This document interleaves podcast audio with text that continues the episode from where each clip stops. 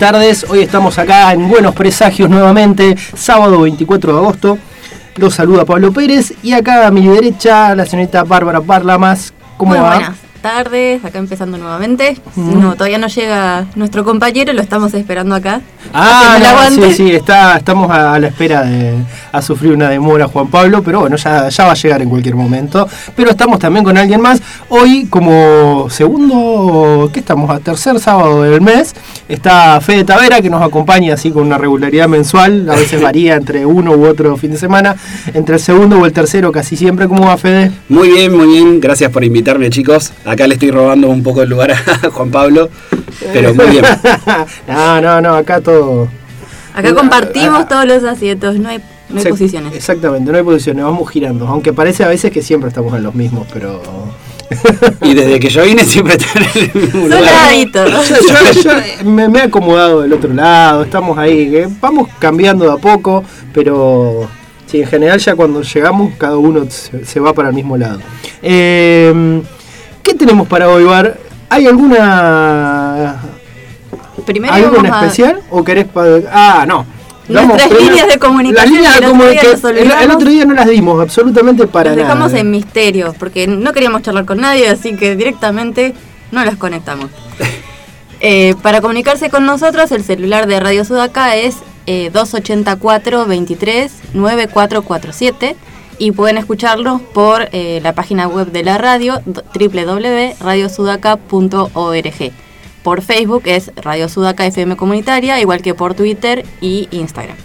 Y en las líneas de comunicación del programa pueden seguirnos por Facebook, que es el lugar que seguimos más habitualmente, y eh, Instagram. Instagram también. Twitter está abandonado, me parece. Twitter también va ahí de vez en cuando algo público. En un par de meses nos, nos enteraremos ahí. Sí, no, no, pero bueno. Tenemos eh, todas las redes sociales ahí. No sé, nos faltará alguna de las que siempre nombramos que se van, no- se van sumando. El tema es que nos vamos quedando medio obsoletos no, nosotros, pero- pero bueno. Vamos a abrir un, ¿cómo se llama el otro? Un TikTok. Y, Un TikTok. Y no sé cuál. Hay Están a full con eso. No, no sé, no, no sé cuál es la otra. Porque Snapchat ya no existe, ¿no? Ya creo que pasó de moda el Snapchat. Era para los pibes. Ah, este- ¿Va para mí? Eh, Ya me estaba. Lo estoy salteando a Fede con los mates acá horriblemente. Bueno, y hoy vamos a estar hablando un poquito. Vino Fede. Esta semana nosotros esperábamos un estreno. Esperábamos un estreno en el, En el cine, en el de, cine acá, nos frustraron, pero en el cine de Madrid sí está. En el cine de Madrid sí está. Entonces me parece que me voy a hacer una escapada Ah, bueno, mira, este. el Eh, domingo. La tan esperada película de Tarantino, que estaba muy publicitada, de Había una vez en Hollywood, es el título. No sé por qué le pusieron el D. Eh, se llama así, Once Upon a Time en Hollywood. Sí, tal cual. Eh, Eh, sí, la otra traducción Érase una vez en Hollywood. Sí, así. sería más. Sí. Eh, que es como también es como un homenaje así también a las películas viejas de western que está eh, hay una que es excelente que se llama mm, también Once Upon a Time in no me acuerdo cuál era el, ah, el lugar era así pero era un western que era- dura como tres horas es asperísimo está re bueno eh, Igual y- esa es la forma en que empiezan de los cuentos de, hadas. de Sergio Leone Viene de ahí la frase, sí, Claro, sí, Claro, sí. Once viene- Upon a viene- Time empiezan los cuentos de los hermanos Grimm, Andersen. Sí, sí, viene de ahí, pero también, claro, tiene su principal referencia en, la, en muchas películas que se hicieron en, en la década del 60 y 70, ah. Que, que eran así, que eran de que eran que eran muy de la época de ese Hollywood del- de los western y así.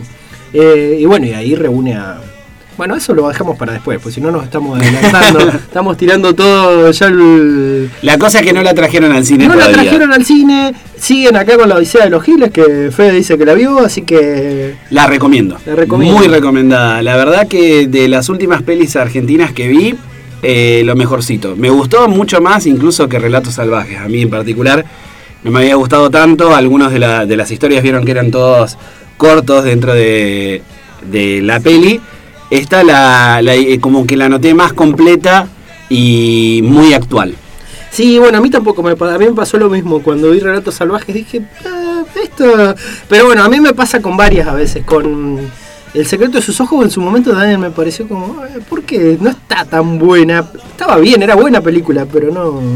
Creo que lo hablamos ya. Sí, puede ser. Yo eh, eh, El secreto de sus ojos la disfruté mucho y me pareció que estaba muy buena. Pero Relatos Salvajes por ahí la vi dos veces. Y mm, noté que estaba un poquito inflada. eh, eh, eh, estaba buena la idea de cómo, digamos, se conectaban una historia con otra y demás. Pero tenía como... fluctuaba mucho la peli de, de- en calidad de las historias. Sí, digamos. sí, también me pasa lo mismo, no. Igual estaría bueno un día charlar y hacer algún. Eh, charlar un poquito sobre eh, Damián Cifrón y sus películas. Porque las anteriores son todas. No sé si. Bueno, y los simuladores también, porque. ah, yo. Ay, acá es muy impopular mi opinión. A mí me gustan los simuladores, pero no me parecen tan, tan buenos como todo el mundo dice. Eh, Vas a entrar mucho en la nostalgia también. no ahí. sé, siempre montón, me, sí. me gusta, está bien hecho, está re bien, pero como que nunca me parecieron tan excelentes como todo. Yo eh, era re fan y la volví a ver en Netflix. Sí. Y la verdad que todavía se mantiene muy Sí, bien. no, no, Y en su momento fue como muy innovadora en muchas cosas y estaba hecha en pleno 2001. O sea, tenían. Bajo Estaban, presupuesto. Claro, arrancaron como los primeros capítulos y se quedaron sin presupuesto, tuvieron que hacer un montón de cosas y por ahí se nota, viste, al principio, pero, a la- pero tuvieron mucho ingenio para poder contar las historias igual a pesar de tener poco presupuesto.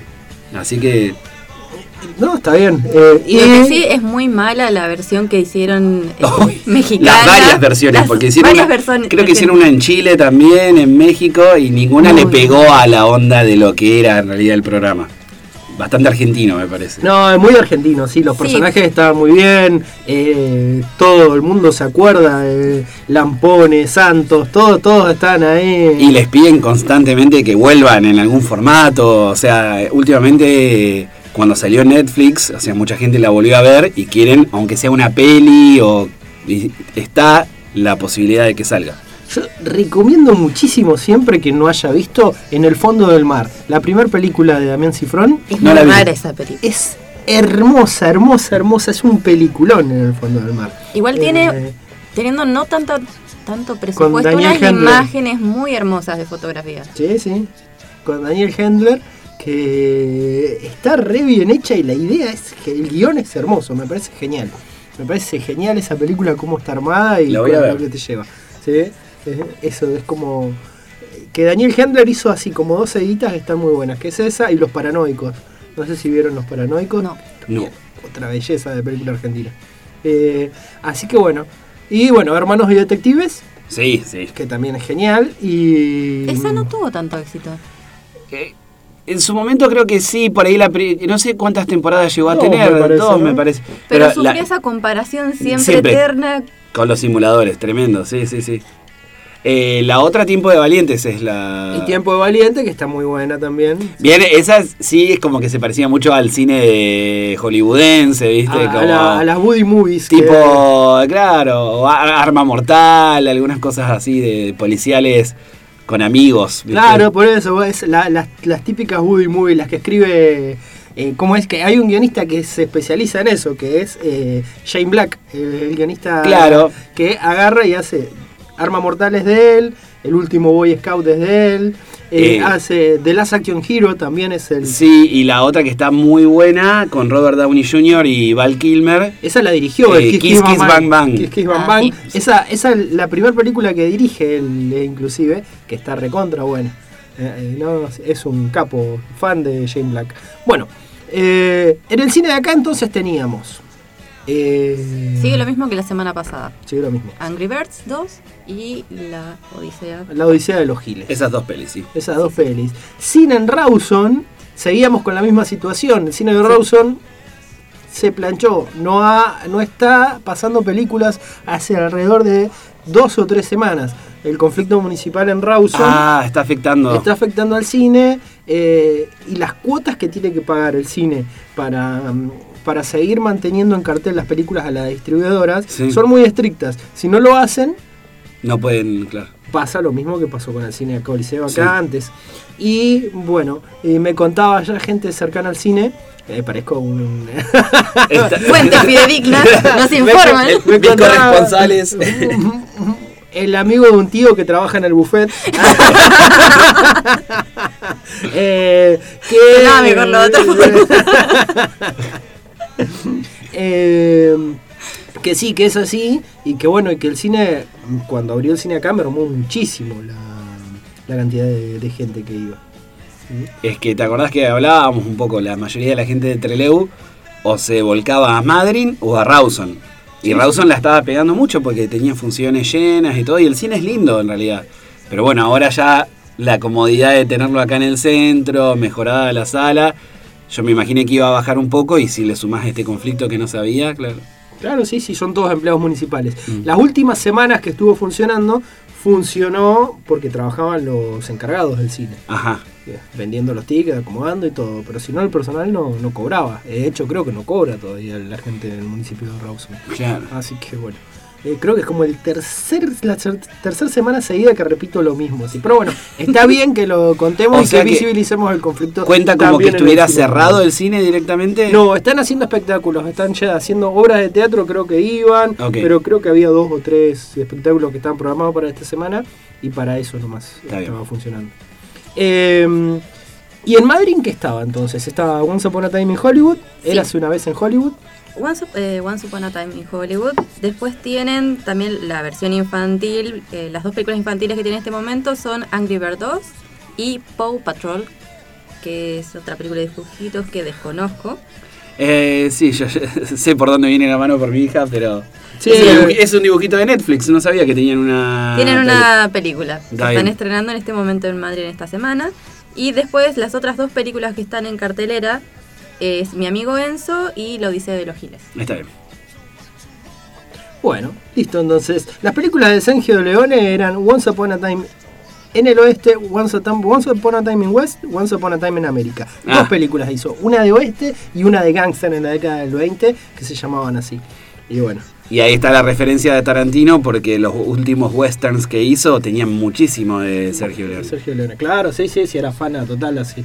Eh, eh, bueno, eh, vamos a darle, vamos a saludar a Bren, que no la saludamos hoy también, nuestra operadora. Oh, y al señor Juan Pablo Simonetti, que está arribando a la radio, en cualquier momento ya lo vamos a tener en el estudio. ¿eh? Ahora vamos a dejar que se acomode. Y bueno, próximo bloque vamos a hablar de Tarantino, acá con el señor Fede Tavera. Después vamos a estar hablando de la familia Man- mm, de Manson. Manson, Mason iba a decir. La, La familia, familia Manson, Manson. La familia Manson y, y todo acerca de esa Su- truculenta historia del fin del verano del amor. eh, ¿sí? Y bueno, para después también vamos a estar charlando un poquito de... Esta semana fue el aniversario del nacimiento de Emilio Salgari, del Emilio cual mencionamos un poco la semana pasada, pero hoy vamos a Hoy hablar vamos más a- sí, específicamente vamos. de él y su vida. Vamos a introducirnos un poco en la vida de Emilio Salgari. Eh, y así que bueno, y después vamos a hacer un popurrí de cosas, así que ya teníamos preparado, ¿eh? no es que esta- vamos a hacer un popurrí de cosas que... Es un popurrí programado. Programado, es un pro- popurrí programado, exactamente.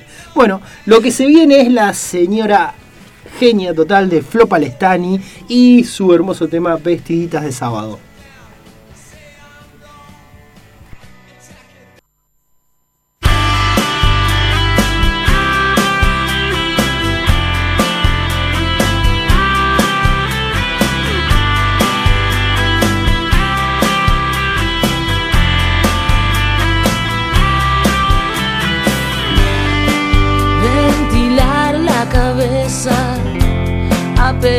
Discernir entre hombres y pedazos de ellos por todas partes se echan carroña. Las chicas endulzadas de suerte van todas vestiditas de sábado. Las horas, las mentiras y muerte. Van todas vestidas sábado, van todas vestidas de sábado, van todas vestidas de sábado, van todas de sábado, desplumando la idea de abrir de par en par otro hogar, un lugar, cayendo y viniendo a despertarme cada las horas, las mentiras y muertes van todas vestiditas de sábado. Las chicas endulzadas de suerte. Van todas vestidas de sábado, van todas vestidas de sábado, van todas vestidas de sábado, vestiditas de sábado.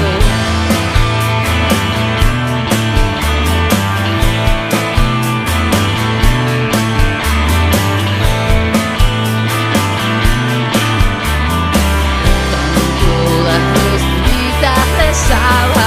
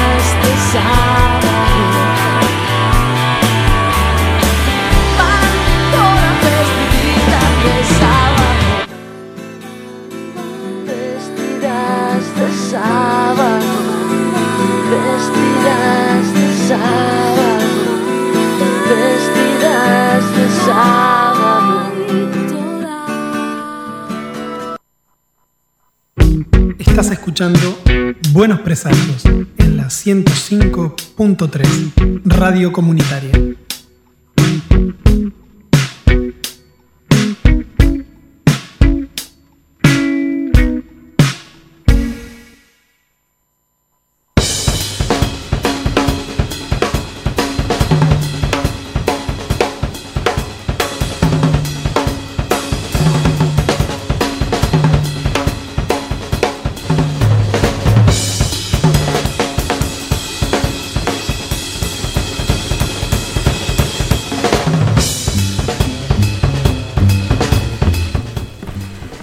Segundo bloque de Buenos Presagios. Hola, bienvenidos a todos. Yo me presento, soy Juan Pablo Simonetti. ¿Cómo les va?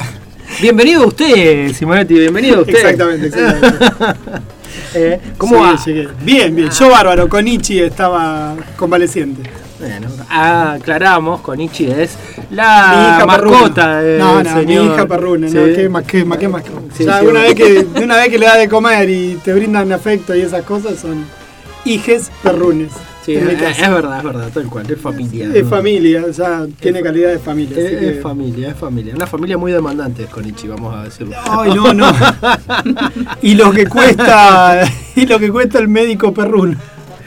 Qué Lo mismo que para Oh, por favor. Lo que pasa es que uno, eh, por lo menos con el otro decís cero se está cortado y tenés la excusa, pero el otro no hay excusa. No. Tomate, La un- vena- tomate un ibuprofeno, eh, no está, eh, cero está cortado. Eh, bueno. Pero bueno, nada, es una, una contingencia doméstica, pero bueno, ya está. Bueno, nuestros está. mejores deseos de recuperación para Konichi. Sí, ahora cuando vaya a casa y te mordisquee un poco vas a notar Claro, la ahí, ahí va a ser el nota de la mejoría. También para Haldi, otra amiga gatuna por ahí que anda medio pachucha. Ah, ¿sí, que- también? Sí. Bueno, anda, anda, es la época, es, Es la, la época, ¿viste? época. Los viejos, es la época, viste que esta época, los cambios de clima.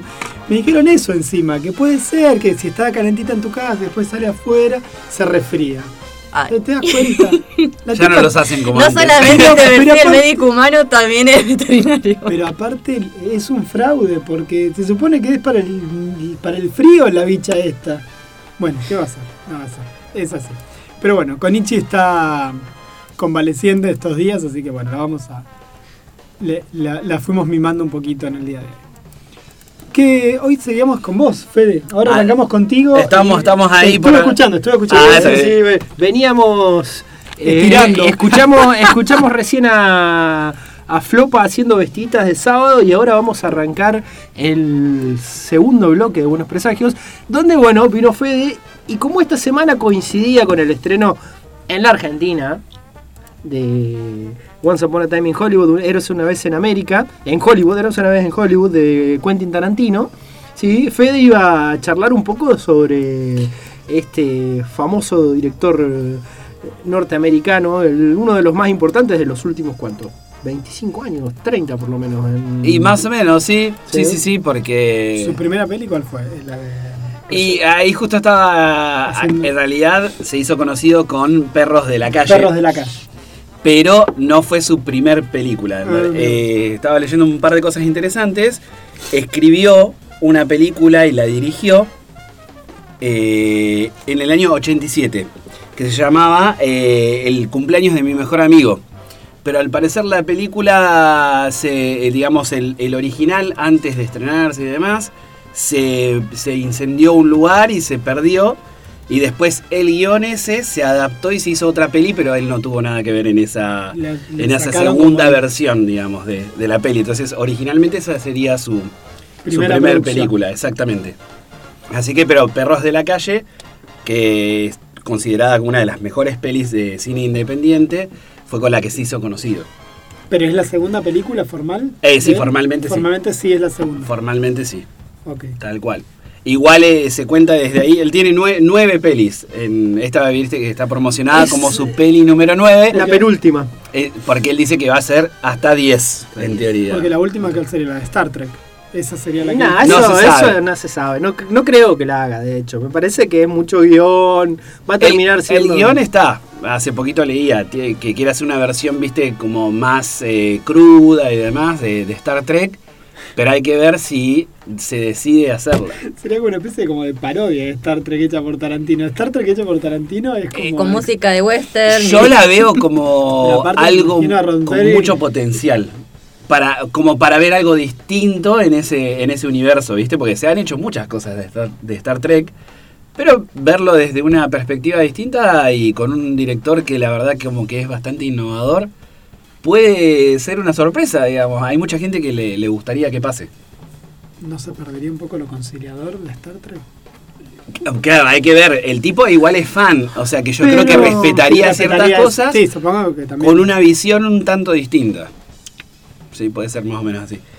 Eh, bueno, eh, como mencionábamos, es- él- hace varios años que él viene diciendo que en poquito tiempo se va a retirar porque no quiere como, com- eh, como repetirse a sí mismo o convertirse en algo, viste, como muy cómodo. Entonces, hay dos versiones. Como que llega a la película número 10 y se retira, o a la edad de 60. Estaba, hoy, hoy justo leía eso, que él decía lo que exactamente. Sí, por ahí hasta los 60. Y vieron que él es muy fan de el cine más convencional y no lo digital. Sí.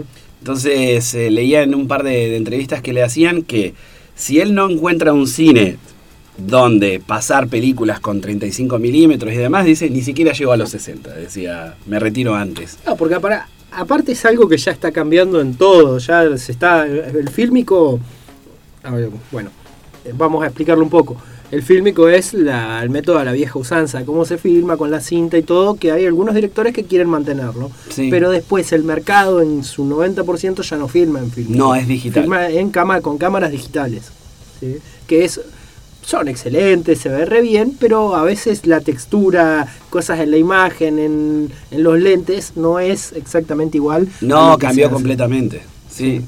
Por eso viste que hay películas de los años 70 que tienen una marcada estética que tiene que ver con esto, de, de cómo estaban hechas en, en eh, fílmico, digamos. Sí, sí, en fílmico. Y esas cosas, si bien ahora la tecnología avanzó un montón, es como que tenés que recrearlo en postproducción para que se parezca a, a esa onda. Le meten fil- filtros, de Instagram. Exacto. que- Más o menos así. para que, que sí, es tal cual.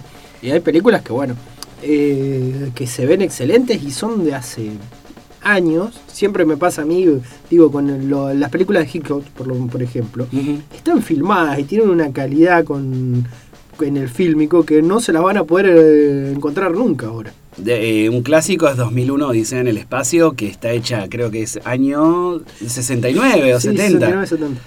Y la ves hoy en día y puede haber eh, puede estar hecha ahora. De lo bien que está eh, la peli. Es perfecta en, en la parte cinematográfica. Sí, sí, sí. Después hay que aguantarlo. Un día con sueño, la noche no la recomiendo No. mucho, dice del espacio. Así que Tarantino tiene una historia bastante interesante de cómo, de sus inicios, porque dejó la escuela a los 16 años. ¿Sí? Eh, digamos, ya no estaba. Allá en Estados Unidos es un poco distinto, vos podés como continuar. Eh, exacto. Elegir continuar o dejar. Él dejó a los 16. Se anotó para actuación, hizo un par de años de actuación, no era lo suyo, si bien actúa en varias de, de sus pelis e incluso en otras pelis de directores amigos, eh, se puso a trabajar en un videoclub y es famoso por decir cosas como que nunca fue a una escuela de cine, sino que él fue al cine, o sea, se la pasaba mirando pelis, eh, recomendaba mucho en este videoclub y se fijaba y observaba qué era lo que llevaba la gente, o sea, de, de sus clientes del videoclub. Y a través de eso fue formando un gusto y una estética particular eh, que es mucho de referencia a eh, otras películas. Entonces, vos es como que estás viendo una película y dentro de esa película hay muchas películas pequeñas que son referencias claras al cine que le gusta a él. Así que en particular eso es muy interesante de, Tarantino y que la pegó desde los comienzos, porque ya desde su primera peli que se habló mucho, como hablábamos recién, de Perros de la Calle, que la volví a ver hace poco y la verdad está genial. Hay una polémica con Perros de la Calle, con Reservoir Dogs, porque es, eh, está basada muy, eh, muy ampliamente en una, en una película de Hong Kong, se llama City, City of Demons, algo así me parece. Eh, Tiene toda una trama muy similar. A ver, sí, sí, exacto. Eh, City on Fire. City on Fire se llamaba. Así que tiene una trama bastante parecida y bueno, durante un tiempo lo acusan. Pero es igual, eh, él tiene su impronta para las películas y creo que no, no va tanto la idea de plagio. Con, Pensemos con que. Kill Bill, que es un como un gran récord de un montón de pelis, que hay escenas totalmente sacadas de cosas súper claras, de dónde proviene y todo. Pero eso ya tipo homenaje a... Sí, porque no es que toma toda la historia, sino que Va con una excusa argumental muy sencilla, toma de muchísimas películas. En los últimos Pero lo que años... voy es que todo el tiempo él construyó de Sí. ese modo su carrera, digo. Eso Exactamente. Es lo que voy. En los últimos años es como que hay un grupo crítico del cine de Tarantino que, que lo ve como que, digamos, es mucha referencia y hasta cuándo esa referencia es un homenaje o un, o un robo, ¿entendés? Como si las películas de él funcionarían de la misma manera sin esos homenajes. Es una polémica. Para mí eh, lo hace de una manera en la que aporta a la historia. ¿sí? Aporta a todo. el- A- ayer escuchaba justamente a un, a un crítico, uno que, que- que- que sigo casi siempre, y que hablaba que para Once Upon a Time in Hollywood dice que es eh, impresionante la cantidad de conocimiento que tenés que tener para enganchar todas las referencias que hace del momento. Claro. Porque dice que él, yo creo que entendí un 90% decía, y el tipo que sabía. Me debe haber quedado colgado alguno porque hay muchísimas referencias al cine de la época y a todo lo que está ahí en, en ese momento. Pero dice que era muchísimo, muchísimo. Que a, a veces sí estaba medio sobrecargado. Pero no sé, no lo he visto todavía, así que no puedo decir mucho. Es que, digamos, es un homenaje al- a, la época del cine de Hollywood que a él le, le encanta. Entonces, creo que aprovechó y, y metió de todo un poco. Hay un poco de controversias con la peli, no sé si con respecto a lo de Bruce Lee, se- no sé si están al tanto. La hija de Bruce la Lee. hija salió, sí. Muchos salieron a, a criticar porque brevemente aparece Bruce Lee eh, eh, como personaje, digamos, y no queda muy bien parado, al parecer en la peli, no la vi todavía, tengo que ver cómo es la, la escena en cuestión, pero tanto la hija como varios discípulos de, de Bruce Lee dice que lo, plantearon de una manera que nada que ver, y Tarantino salió a, a defender, eh, al parecer por lo que dice, como que tuvo algún contacto en, cuando Bruce Lee vivía todavía y que transmitió lo que a él le parecía eh, una personalidad un tanto arrogante, ¿viste? Y un par de cosas así. Pero bueno, como que muchos le critican que falla la memoria de, de Bruce. Uh, claro, una especie de, de- un monzón sería. Más o menos. No sé si han visto la. Bueno, yo creo que. ah, No, no, no, no, No, lo que tuvieran, que le hubieran ag- agenciado alguna vez ser violento con mujeres y esas cosas. No me acordaba de eso. No, no, por- No, no, no, No, está, no, arrogante. No, no, de- no, de- no, no, por, de ca- de por que lo arrogante. que era recanchero. Que era recanchero, arrogante, ese era el. Porque para ese además hacen una referencia como de que Bruce Lee decía que le podía ganar a Mohamed Ali. O sea, peleando le podía ganar a Mohamed Ali. lo cagaba trompadas a Mohamed Ali. Si lo pones a pelear cuerpo a cuerpo, no Mm. creo si le dejabas mover las piernas. Ahora, Mohamed Ali, una piña a Mohamed Ali le acomodaba todas las El tema es ese, que hay que ver si Estamos ese- de acuerdo, el, el- tema es cómo lo peleas. Es por los estilos, pero si es fuerza bruta contra. Eh, medio que Mohamed Ali. ¿Alguna vez hicieron Oh, la- armamos un debate. ¿Alguna vez pasó, alguna vez pasó, no me acuerdo ahora, no tengo la, tendría que chequearlo bien. Recuerdo una pelea entre un boxeador profesional y un karateca profesional, donde permitían cada uno en su técnica. Sí. Obviamente en esa condición ganó la- el karateca, porque pensá que tenés los codos, Las piernas. piernas, qué sé yo. Ahora, un boxeador contra cualquier ser humano. Hay un programa, en Ninja hay una especie de programa de, de estos de Discovery, qué sé yo, Sí. donde mostraban las fortalezas y debilidades de cada estilo marcial, considerando el boxeo un estilo marcial. Sí. Entonces, cuando ponían a un karateca a golpear, tenía una cierta fuerza. Pusieron un campeón de peso pesado de boxeo y el golpe de puño de ese tipo, con guantes y todo, contra un muñeco de estos de, de impacto, era como si te pegaran con un martillo de 100 kilos en la cabeza. O sea, Claro, por más claro. karateca que sea, te acomoda una mano, listo. sí, sí, El sí. tema es que no te alcance. Es claro, Sí, sí, la pero- destreza. Pero no importa, nosotros ponerle una persona del peso nuestro, de 70 kilos, un poco 80, poner inclusive, contra un boxeador de peso completo de 80 kilos, no te quedan ni los dientes, eso está de acuerdo. No, no, no. Pero bueno, calculo que Bruce Lee, con el entrenamiento que tenía, pudiendo pelear completo, yo no Sí. sé si no lo bueno, al parecer había mucha controversia de que muchos decían nunca dijo eso o cosas por el Pero es estilo. probable que sí, Bruce Lee se conoce que era bastante fanfarrón. Parece como que buen sí. petizo era Y está así planteado en la peli y no les gustó a los que quieren, viste, se lo toman por ahí demasiado en serio porque creo que es algo en tono de comedia. Sí, obvio, pero aparte Es una película de Tarantino. ¿quién Se la puede recrea. creer, digamos? Se recrea todo, es una recreación aparte de lo que pasó de, de 1969, Sí. de ese año y las cosas, los acontecimientos que toma están recreados muy libremente todos. ¿sí? Por lo que, bueno, por lo que hemos leído, porque todavía no lo- Claro, no, no, es verdad, o sea, tiene toda una evocación a la época, pero no es que va a ser rigurosa en la parte histórica. Tal cual. Porque aparte es una película, creo que eso también está bueno de entender cuando se mira una película, que no necesariamente una película tiene que ser estrictamente fiel a lo que pasa o estrictamente fiel a un libro en el que está en el que está basado, un montón de esas cosas, porque son medios diferentes y en esos medios hay que eh, usar las cosas que el medio te provee para que se vea bien y para que salga bien. Eh, Tarantino, acá estaba justo recordando los datos que traje, ¿no? Él hace una distinción, dice que él escribe dos tipos de guiones.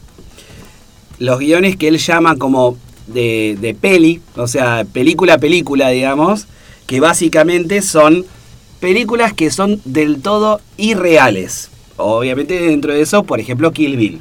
Claro. ¿Sí? Entonces, ¿para qué es ese tipo de película? Te lo tenés que tomar por ese lado. Es una película, es para entretenimiento y demás. Sí, y sí. tiene un par de pelis que él los cata- eh, cataloga como más reales que el mundo real, o sea, es, eh, lo estoy eh, traduciendo de- del inglés, que son películas como Perros de la Calle o Tiempos Pulp Violentos, Fiction. Pulp Fiction y demás, donde sí está situado en todo un contexto real, pero... Jackie Brown. Eh, Jackie Brown, exactamente. Jackie Brown es hermosa, Jackie Brown. todo ese tipo de Película. pelis. Y después tenés eh, Django y bueno, Kill Bill y demás, donde ya pasa algo más est- estratosférico, digamos. Hace, ¿cuándo fue? Hace un par de días estaba viendo Django porque la estaban dando, justo estaba haciendo zapping y estaban dando Django doblada, que bueno, eso no, no fue lo mejor, pero, pero igual estaba, igual era muy entretenida en todo Django.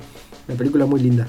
No es de, no sé si es de las mejores de él, pero está, está muy bien igual. A mí en general la- las disfruto todas, Sí, por eso. pero eh, hay algunas mejores que otras. A mí la única que me cuesta mucho re- realmente es la última, la anterior a esta, de Hateful Eight. los- sí, de Hateful Eight es la que más, a pesar de que están buenas, los diálogos están buenos, las acciones también, mm, me parece la más, eh, la más flojita de todas, las que, las que he visto de él, porque Claro. después el resto me gustan todas. De- con respecto a sus pelis, después otra cosa interesante es que él le gusta dejar, dice, alrededor del 20% de la peli sin explicar. O sea, hay cosas dentro de sus películas que él lo, lo cataloga más o menos en ese porcentaje, donde lo deja para que el, eh, el espectador llene los huecos. Y un claro ejemplo es toda esta discusión en Pulp Fiction sobre qué hay adentro de eh, el maletín, Del maletín, sí. y demás, que hay muchas teorías. El tipo es esto, o sea, lo deja a libre interpretación eh, justamente para enganchar a la audiencia y para que haya algo de misterio en sus, en sus películas. Así que está bastante bueno eso. Después, una cosa muy interesante que se le critica, pero a la vez eh, parece ser que personalmente es totalmente lo opuesto, es, en- vieron que hay en, Estados Unidos está mucho lo de la corrección política y lo que podés o no decir en las pelis. Y es conocidísimo que en Django, en varias películas, usan muchos insultos raciales, que para Estados Unidos es un tema sensible. Pero el... eh, ¿Raciales o racistas? Eh, claro, sí, sí, bien racistas. Porque raciales sería políticamente correcto. Exacto, totalmente racistas. Obviamente que estamos hablando de eh, en una plantación, digamos, en la época. La famosa palabra nigger, que, Sí. es muy- que es una polémica total en Estados Unidos. Hoy leía un artículo. Quisieron censurar Mac- eh, Tom, eh, Tom Sawyer por eso. Y Huckleberry Finn. Por eso. cosas que ya están escritas. Es, es medio ya por ahí ll- ir a un extremo. Pero bueno, la, la cosa es que Tarantino en realidad en, en su vida personal es todo lo contrario, pero como que la peli justamente lo que quiere reflejar es eso, o sea, lo mal que está y demás. Pero las interpretaciones son tan libres que por ahí piensan como que él lo estuviera como motivando o incentivando. Y parece ser que el personaje de DiCaprio que tiene mm, eh, justamente en Django, vieron que era el eh, jefe de una plantación de esclavos. No, ah, bueno. Las últimas dos, tres películas de Tarantino no las vi ninguna. Leonardo DiCaprio empezó a actuar con él hace un tiempo y le- la verdad que buenos papeles y hace de un tipo joven que es dueño de una plantación con esclavos. Y más malo sí. que cualquiera, ¿viste? Entonces, eh, Tarantino explicaba que siempre le gusta escribir a sus villanos, pero con el que le costó muchísimo fue con ese. Porque el tipo insultaba a gente afroamericana todo el tiempo y era la cantidad de cosas que decía era tremenda, entonces le costó escribirlo y no pudo empatizar. Contaba que con sus otros villanos de las pelis siempre encuentra ¿Con el nazi también? eh, parece que sí, Mira o sea, se siempre encontraba como, o si no, la, Un punto de comprensión. la del motivación, la motivación Pero del personaje. el personaje Ah, de Hans Landa. me parece raro el que con personaje- un tipo de racismo no hay, con el otro sí, digo. Pero el personaje de Hans Landa es, eh, eh, está Es muy bueno. Está Sí, pero, zarpado. pero, pero está armado desde otro lado, Sí, desde el intelecto, desde que el tipo es muy gentil Sí, y que claro. más, más allá de eso Había se puede con claro. sí, pero no deja de ser un gran personaje, me parece No, me parece que es una excusa media boluda, eso es lo que digo. Que con un, con un, Sí, con un tipo que tiene una plantación no y con un nazi sí, como Bueno. que no puede empatizar, es raro, qué sé yo. por eso, yo no sé, Me parece medio raro. ¿no? le- lo que leía era como que con el que más le costó. Sí, digamos. claro, por eso. Con este personaje, digamos, le, le, le recostó. Pero bueno, en, en el caso de, del personaje de Christoph Waltz, que es el, el actor,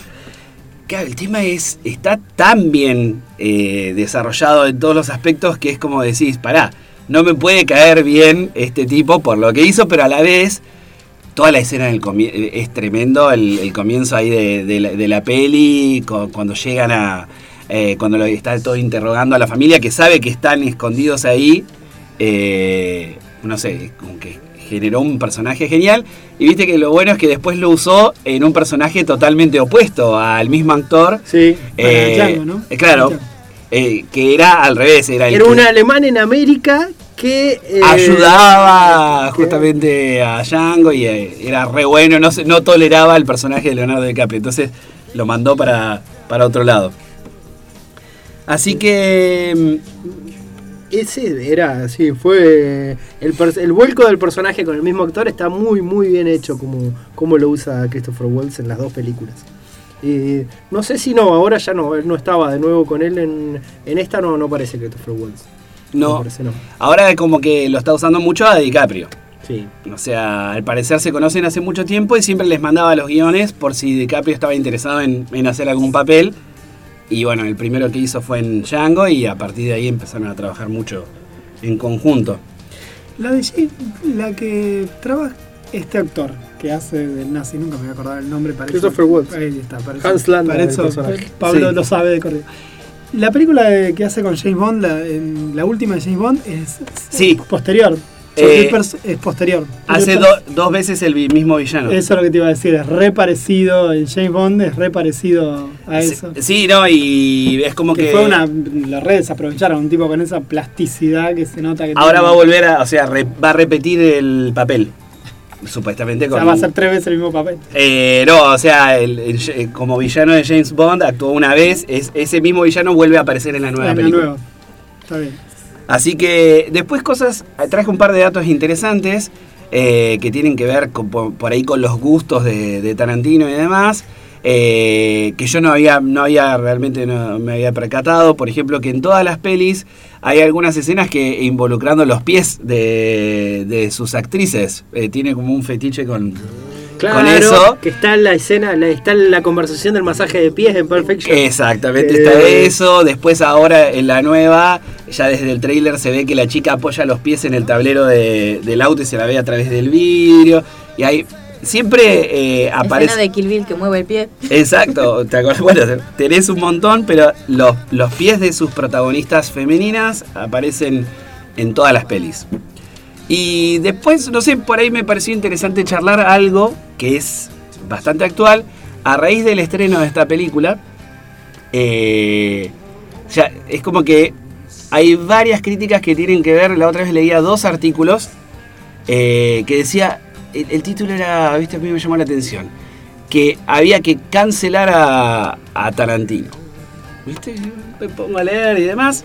Y va por el lado, eh, con todo el movimiento Me Too y... Bueno, ¿cuál es la, la controversia? En las películas de, Tarantino muchas veces las, eh, los personajes femeninos no la pasan bien, digamos. O sea, hay mucha violencia contra las mujeres.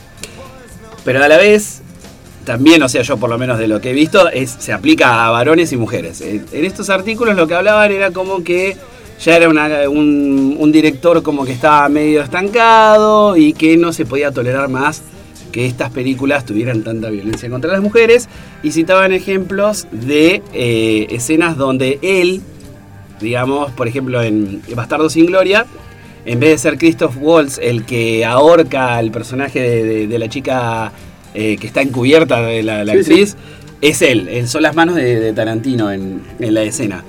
Entonces yo dije, ¿hasta qué punto estamos llegando a una cosa medio de, de- de censura, medio rara, eh, dentro de, de esta temática que es bien, eh, digamos, actual e importante, pero por ahí se tergiversa hacia todas estas cosas. No sé, me Yo parecía algo creo, interesante de sí. plantear. Sa- ¿Sabes qué? Cuando lo plantean así, es como que Tarantino no, no, no hubiera dado lugar a las mujeres o que tuvieron un lugar que no está bueno. De hecho, me parece que se refuta ya nomás en su tercer película o cuarta, como.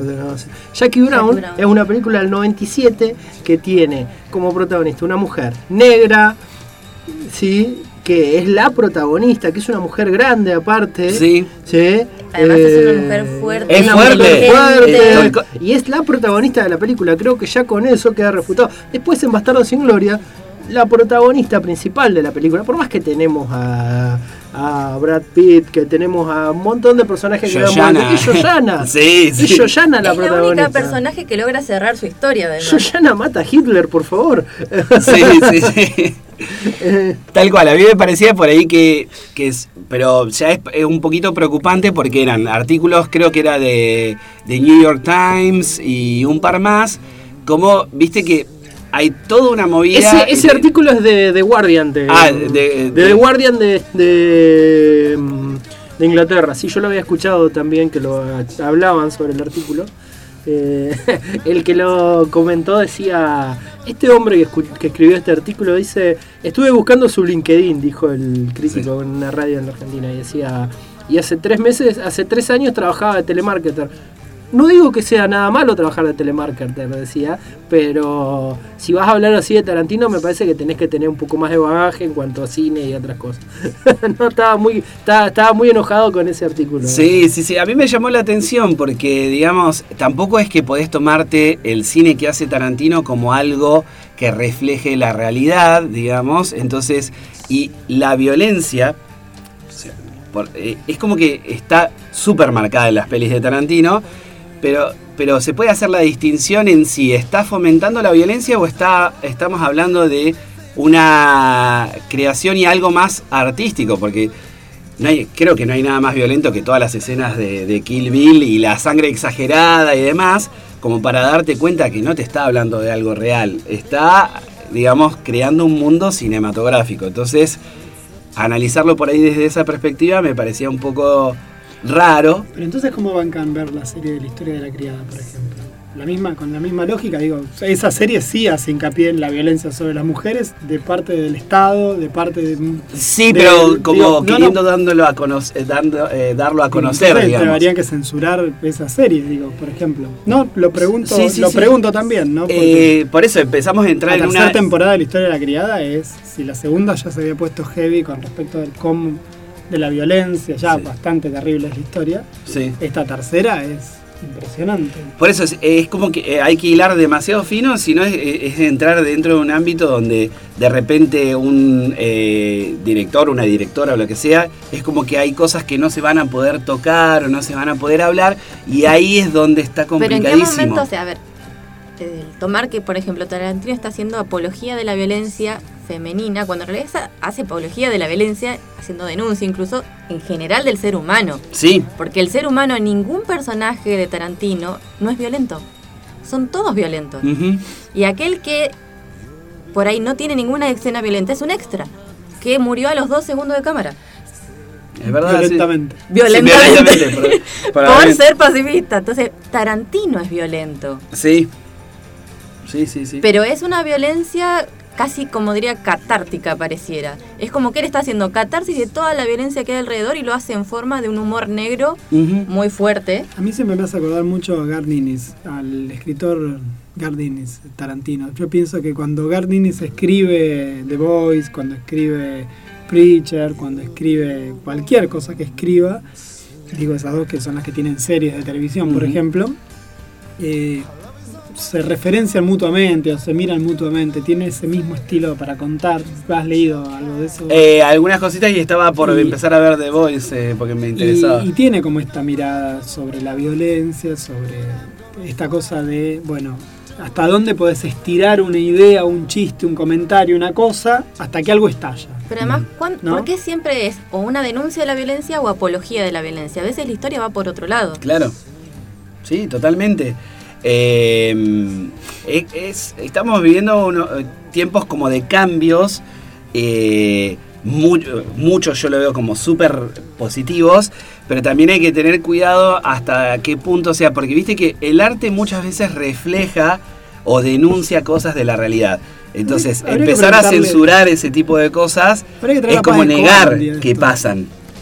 Podemos traer a Paz Escobar, si capaz que está escuchando o no, no importa, pero la podemos invitar a Paz Escobar, que es una, que es una licenciada en historia, y si no me acuerdo si está terminando el doctorado, que trabaja todo sobre cine, las representaciones en el cine, de- y que también es parte muy fuerte del movimiento feminista. Podríamos traerla un día, hacemos la invitación al aire, si está escuchando, bárbaro, y invitarla para poder charlar también esas cosas, porque están buenas, porque además eh, parece que está bueno también eh, gente que entienda por lo menos más que yo de cajón para, para discutir estas cuestiones. Así que bueno, Paz, si ya que estás por acá, si estás escuchando, Paz, donde sea, tengo las manos así para... Bueno, Está invitada. Claro, eh, la vamos a invitarlo. Muchas gracias, Fede, por la charla de Tarantino. Ah, Igual ahora te vas a quedar. Seguramente vamos a hablar de la familia Mans- Manson, ¿sí? del señor Charles Manson. Así que lo que sigue ahora es un poco de música de Tarantino. ¿sí? Ahora es Short Bark Baker con Little Green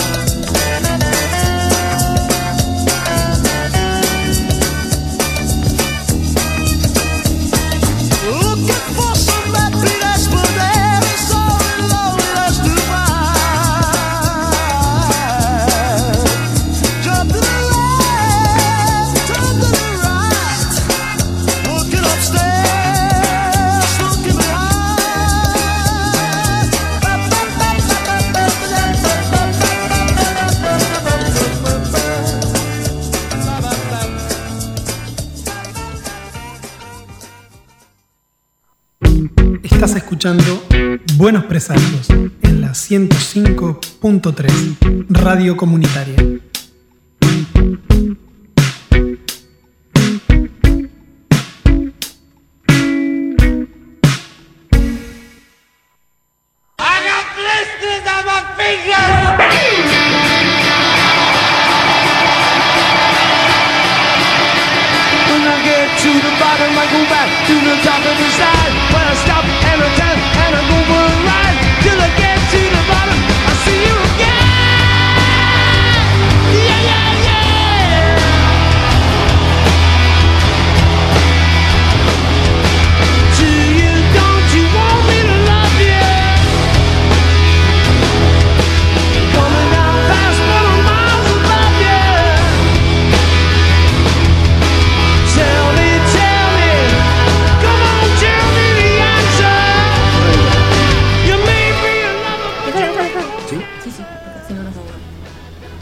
Exactamente, eso era la puerta lo que teníamos que dejar. ¿eh? La puerta porque Nos estamos el- calor acá no, no está ayudando dentro del estudio. Eh, arrancamos tercer bloque de Buenos Presagios. Continuamos con la presencia de Fede acá. Sí, ya establecido ya el señor Juan Pablo Simonetti, lo habrán escuchado bastante en el bloque anterior. No hablé Sí. nada. Sí, como que no. No, dije dos cosas nada más. Interesantes. No, no, no dije ni eso siquiera, pero dije dos cosas, nada. Bueno, vos creete. Eh, bueno, así que ahora vamos a continuar y vamos a hacer una mezcla. Porque vamos a hablar de conspiraciones. No sé si conspiraciones, porque hay algunas partes de teorías acá media raras. Nunca se termina de saber qué pasó. Eh, y vamos a engancharlo también con el tema de la nueva película de Tarantino, que es también parte del verano de 1969 y se relaciona con los, asesina- los asesinatos de la familia Manson. ¿sí? Acá nos estuvimos informando un poco del tema. Barbo, estuviste. eh, Sí, me estuve compenetrando ahí con todas las andanzas de este señor. El señor Charles Maddox en su nombre real. Sí, Sí, parece pa- que no le apenas eh, nació no le dieron nombre. ¿Eh? ¿No le No dieron, nombre? nombre. ¿Por un tiempito? Claro, porque nació, la madre era una adolescente que no tenía muy decidido qué iba a hacer y no lo escribió. Así que únicamente lo llamaron NN, lo registraron en el registro civil, el equivalente registro civil. NN Maddox, que es el apellido de la madre. Después al tiempo sí, la madre entró, hizo pareja con otra persona de apellido Manson y ahí lo escribieron como Charles Manson. Sí, estamos escuchando de fondo ¿sí? a los Beatles con su canción Helter Skelter. Helter Skelter es parte de una de las teorías más raras de la, de la familia Manson. Hay escrito un libro inclusive, eh, que es muy conocido, Helter Skelter, en el que eh, se investiga cuál fue la inspiración de Charles Manson para todos estos crímenes. eh, hay unas teorías que hablan de que Charles Manson es un genio, eh, que, y otras que decían que no era un tipo muy brillante, pero lo que tenía era carisma y supo mm, llevar mm, para su lado mucha gente que sí, que lo que hacía era muchos hippies y después hizo una mezcla rara. Empezó a tener en la granja tantos hippies como a motoqueros de eso. ¿Vieron los motoqueros heavies que muestran? eh, Sí, que se mueven- que- no, que- hombre, eh, como los Hell Angels, que eran Sí, de- Angels, sí. Algo así, en ese estilo. Vieron, hay un montón de pandillas, como los de SOA, eh, Son of Anarchy. la- Ah, la- pensé que era el, el- el estiramiento del músculo. Eh. Soas. SOA. eh, Igual ambientémoslo un poco en la época. en la época, estamos. Él, si bien nació en los 30, la época en que vamos a estar mencionando más que nada es los 60, en el que ya después de haber tenido una larga estadía en distintos tipos de correccionales, prisiones, incluso la última estadía en la prisión no se quería ir porque se considera que era su hogar y lo obligan a irse. Así que ahí empieza toda la leyenda de Manson. En la década del 60, que si ustedes recuerdan es Flower Power, también todo el tema de la resistencia contra las guerras, eh, los Black Panthers. Los Black, bueno, eh, lo- los Black Panther, los problemas raciales eran parte de lo que él quiso usar para eh, para mm, para beneficiarse eh, en sus crímenes, sí, porque en el los crímenes que, que utilizaron ellos pintaban las paredes y ponían consignas del estilo de los Black Panther para como desviar la atención, hacer creer que eran crímenes hechos por organizaciones. Igual tenía como una teoría de por qué había que hacer esos crímenes. Sí, sí, tal cual. ¿eh? Tal cual. La idea era así. El apocalipsis estaba cerca. ¿sí? Él tenía que reunir un grupo de 144.000 elegidos. ¿sí? Eh, se refugiarían en un mundo subterráneo al que el Manson llamó Agartha. ¿eh? Para escapar des- de un desastre planetario. El desastre planetario iba a ser esto, justamente. Se iban a matar todos entre todos. ¿sí? Eh, Una guerra final entre una guerra blancos y final, negros. exactamente, entre blancos y negros, de las que ellos iban a salir después de haber estado todo el tiempo escondidos de Dios. ¿Mm? Fondeado. Para esto, él agarró y reunió un grupo de jóvenes, la mayoría eh, consumidores de LCD y mucho se estaba se aprovechaba mucho de la coyuntura de la época.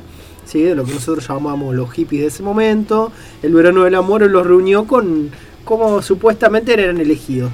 Después resultó que no, no había nada de elegidos en eso. Eh, eran todos usados por él, por su carisma, para, para esto. Y decía que él estaba inspirado en la canción de los Beatles en Helter Skelter. ¿sí? Hacer esto. Se supone que la canción habla de disfrutar a tope, de pasarlo bien. ¿sí? Eh, pero se ve que hay alguien que creyó de encontrar otro significado en esto. Eh, los adeptos de Manson confirmaron que él tenía una obsesión y escuchaba la canción día y noche. ¿sí? Y todo el tiempo estaba como eh, compenetrado con la canción y creía que... Y creía canción que- le daba un mensaje de lo que tenía que hacer. Sí, exactamente. Mm, Exactamente. Sí. Él- en, el rancho, en el rancho Span de Los Ángeles, Charles Manson se reunió a sus fieles seguidores que creían que era la encarnación de Jesucristo. Este grupo se llamaba La Familia. En menos de dos años, Manson convenció a sus acólitos de que le estaban adiestrando para hacerse cargo del mundo cuando llegara el apocalipsis. El 9 de agosto de 1969, estos mismos discípulos de este Mesías del terror asesinaron junto a varios amigos a Sharon Tate, esposa de Roman Polanski, embarazada de 8 meses en su casa de California. Bueno, este es el personaje que en la película ahora hace eh, La chica es Margot Robbie. Exacto. Margot, Margot Robbie hace en la película de Tarantino de Sharon Tate. Eh, y la noche siguiente, Manson entró a la casa del empresario Leno LaBianca y su mujer Rosemary en las afueras de Los Ángeles. Tras asegurarles que él no les haría daño, los ató y dejó entrar a sus discípulos. Tex Watson, Patricia Greenwell, Susan Atkin y Leslie Van Houten. ¿sí? Debe ser alguna pariente lejana de Milhouse. eh, quienes mataron a la pareja apuñalándolos hasta morir. ¿eh? En las paredes se escribieron con sangre Rice, Helter Skelter y muerte a los, muerte a los cerdos. ¿Sí? Eh, las causas que desencadenaron la tragedia todavía son confusas, hay testimonios diferentes, las declaraciones de los implicados se contradicen. Resumiendo, por un lado, tenemos la teoría de la guerra racial. Este supuesto móvil fue la tesis que defendió el fiscal del juicio posterior y llegó a tal conclusión tras analizar los documentos confiscados a Charles Manson y otros miembros del grupo.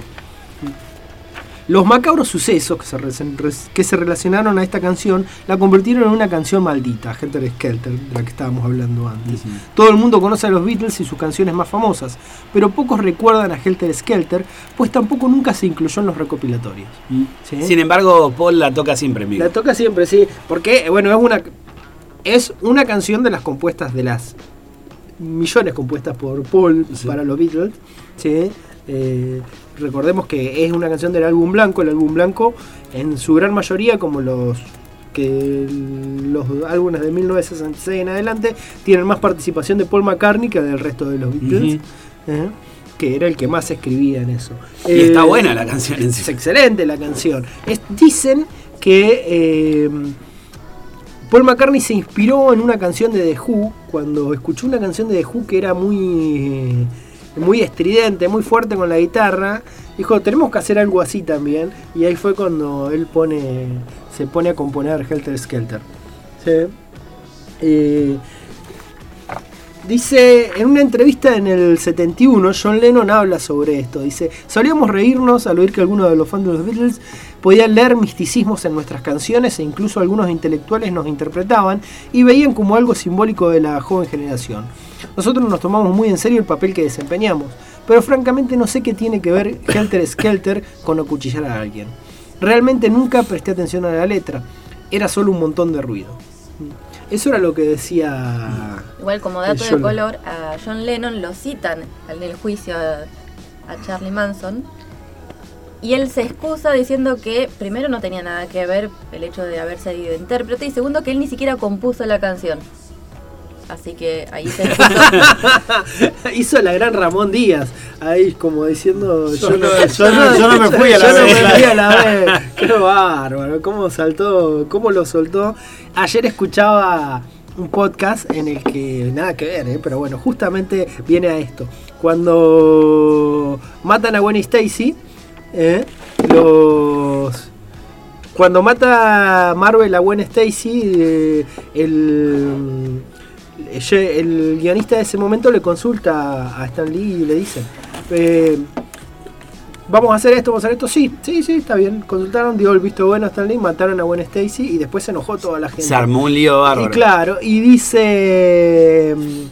Y dice que agarró y que después cuando le preguntaron a, A Stan Stan Lee, Lee. dice, no, yo no sabía nada, yo no Claro, tenía, ahí sí. yo no tenía nada que ver. Dice, O otra vez es no me acuerdo lo que pasó, la otra que tiene. Igual el tiempo les dio la razón porque quedó como un hecho histórico en la historia de Spider-Man y es muy importante que haya muerto Gwen Stacy.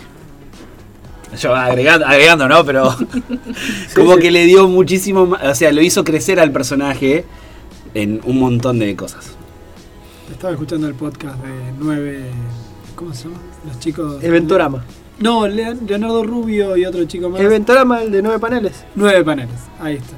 Ahí, ahí Eventorama, fue. sí. Estuve escuchando también. Bueno, eh, habló también George Harrison. Vamos a traer otra. No estamos usando la Ouija, sino que estoy leyendo Sí, algunas claro. declaraciones viejas. Estoy leyendo algunas declaraciones viejas. George Harrison también dijo: Todo el mundo quiso aprovecharse del fenómeno Beatle. La policía, los promotores, los alcaldes y hasta los asesinos. The Beatles constituía un tópico, el tema más comentado en el mundo, y todos quisieron sacarle jugo fuera o no por nuestra culpa. Nos disgustó mucho que nos asociaran con un tipo tan indeseable como Charles Manson. ¿sí? Eh, así que así quedó asociada la canción. Bueno, eh, el libro, si lo buscan, van a encontrar Helter Skelter. Podemos buscar imágenes y subirlas después. Es un libro muy conocido, ¿sí? en el que se han basado eh, un fiscal que hizo una investigación larguísima sobre eso, que después nunca la presentó, pero sí lucró haciendo este libro, eh, Helter Skelter.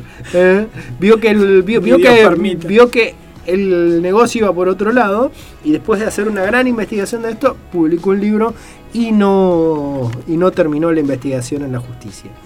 Eh, recordemos que Charles Manson fue declarado, fue él y sus eh, y todo su toda la gente su que lo familia. seguía, sus acólitos, Sí. eh, era fueron condenados a la pena de muerte. Pena de muerte que por ya estaban ahí, ya la ten- tenían que ir nada más a caminar por el pasillo verde, diría, por The Green Mile, y los terminaron siendo culpados de la pena de muerte por una eh, por un antecedente que sacó un abogado, Hubo así. un cambio en la legislación cambio en la del legislación Estado del donde ellos estaban arrestados, entonces pasó la, com- eh, la conmutación de pena de muerte Sí. a cadena perpetua. Sí, tenían, tenían cadenas perpetuas, muchas cadenas perpetuas juntas. consecutivas, Sí, una tras de consecutivas, otra. exactamente. Ya creo que quedan como tres vi- vivos todavía presos. Hace dos Charles años Manson que- murió en el 2017. Sí, sí, Y, y quedan dos de sus seguidoras vivas en este momento únicamente. Exactamente.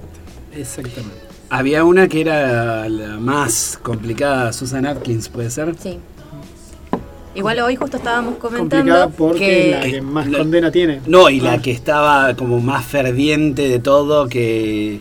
Era o sea, la Lilita Carrió de ellas, era la más. tal cual, tal que mandó al estaba pero- orgullosa y, y había llevado a cabo más de los asesinatos. Y era que decía, sí, los hicimos todos, Claro. sí, los Sí, y dio disfrutamos. detalles, Claro. mandó Callate, al un el montón otro. de gente Pero- que no le hubieran agarrado. Pero no fue tan así, no, pero sí, ya, no olvidemos que eh, todas eran eh, súper jóvenes, o sea, Sí, estamos sí, hablando sí. de chicos de Veintipico, veintipico, sí. pero... Además, de- en un momento primero ya iniciaron siendo eh, chicas entre 20 y 27 años.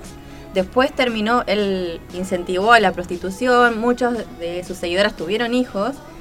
Y De hecho, la él- familia extendida eran los bebés, niños, sí, sí. adultos, que yo no quiero saber en qué estado mental habrán quedado esos chicos. Claro, porque- la, eh, él empezó a tener, como primero era una familia con, eran las mujeres y toda la comunidad hippie. Y cuando empezó a traer a los motociclistas para que le hicieran como de guardia, primero les pagaba con drogas y después fue con las mismas mujeres que tenía él ahí.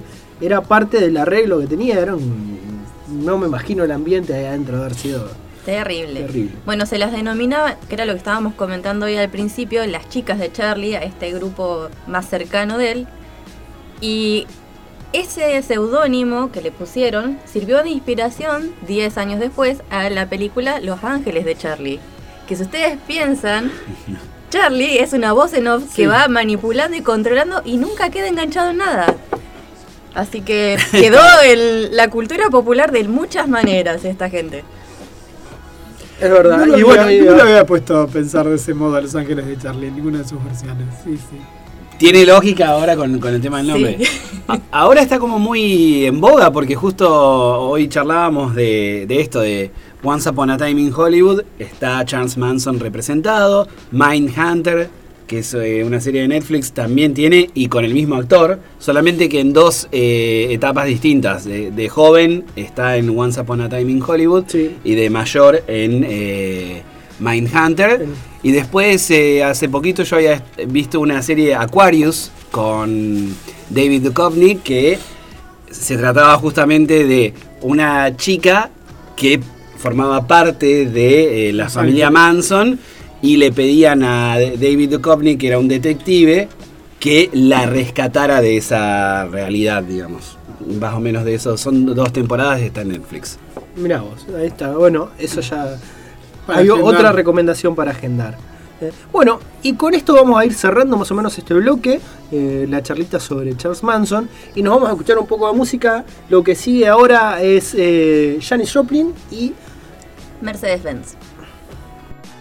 I like to do a song of great social and political import. It goes like this.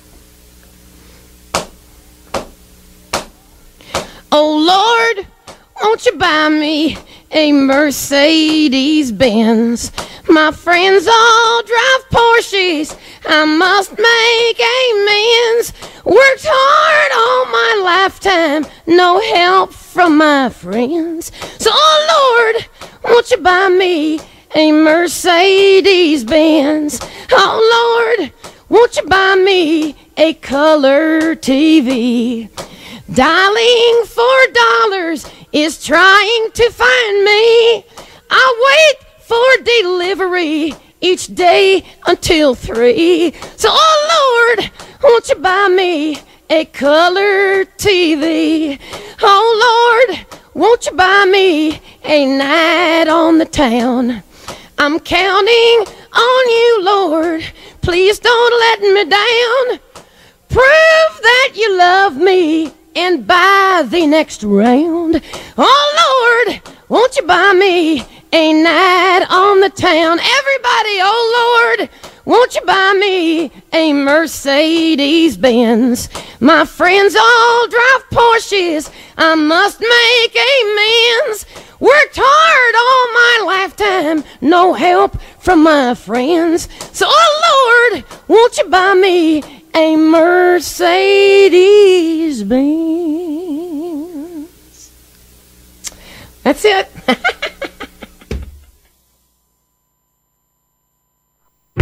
Estás escuchando Buenos Presagios en la 105.3 Radio Comunitaria.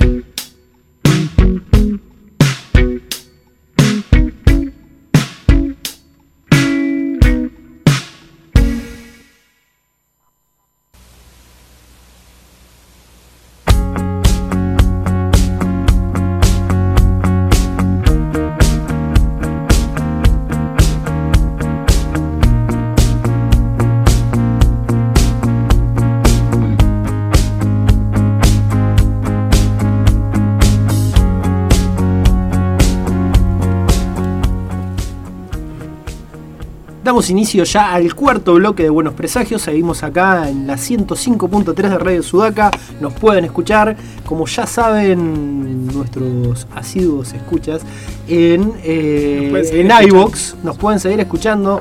¿sí? Quien quiera puede revivir el programa si tiene la osadía. O que quien haya escuchado, quien haya llegado tarde puede volver a escuchar el principio. Vamos seguramente mañana pasado ya subiremos el programa a iVoox o a Spotify también.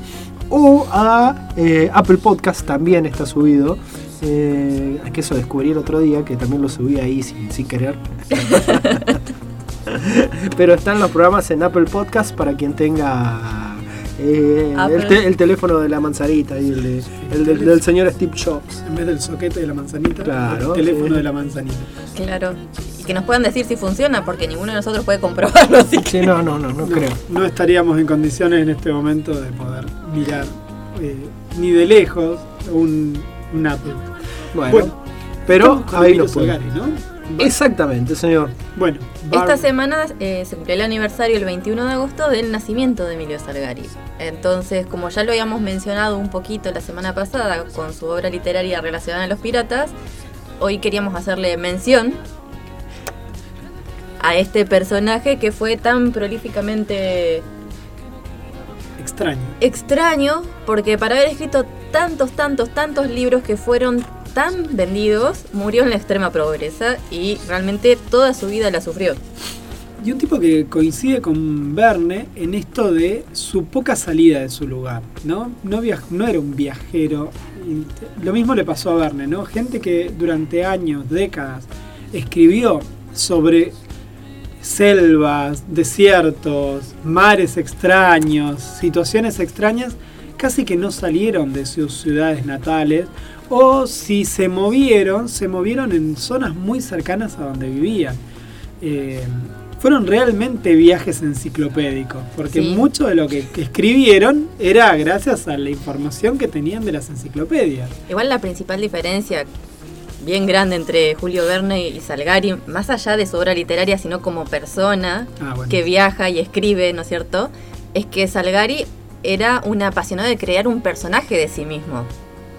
Sí, el otro era un fóbico terrible Claro. que además con los años y después de que su propio sobrino le pega un tiro, eh, se volvió peor todavía Verne, ¿no? Digamos, las Era- últimas obras de Verne fueron Muy cada oscuras. vez más, sí, cada vez más sórdidas. Más, más- Eran la antítesis de Jack London, eh, estos muchachos. Jack Claro. London que sí era todo lo que escribía, era el viajero, vagabundo, marinero, todo eso, eh, y lo reflejaba en sus obras. Ellos no, eran personas sedentarias que a través del conocimiento y de la lectura, porque también desde ahí salía su, inspiración. Pero la diferencia, por ejemplo, Julio Verne, por esta cuestión del trauma de salir afuera directamente, ya incluso a veces de su habitación, Salgari sí podía.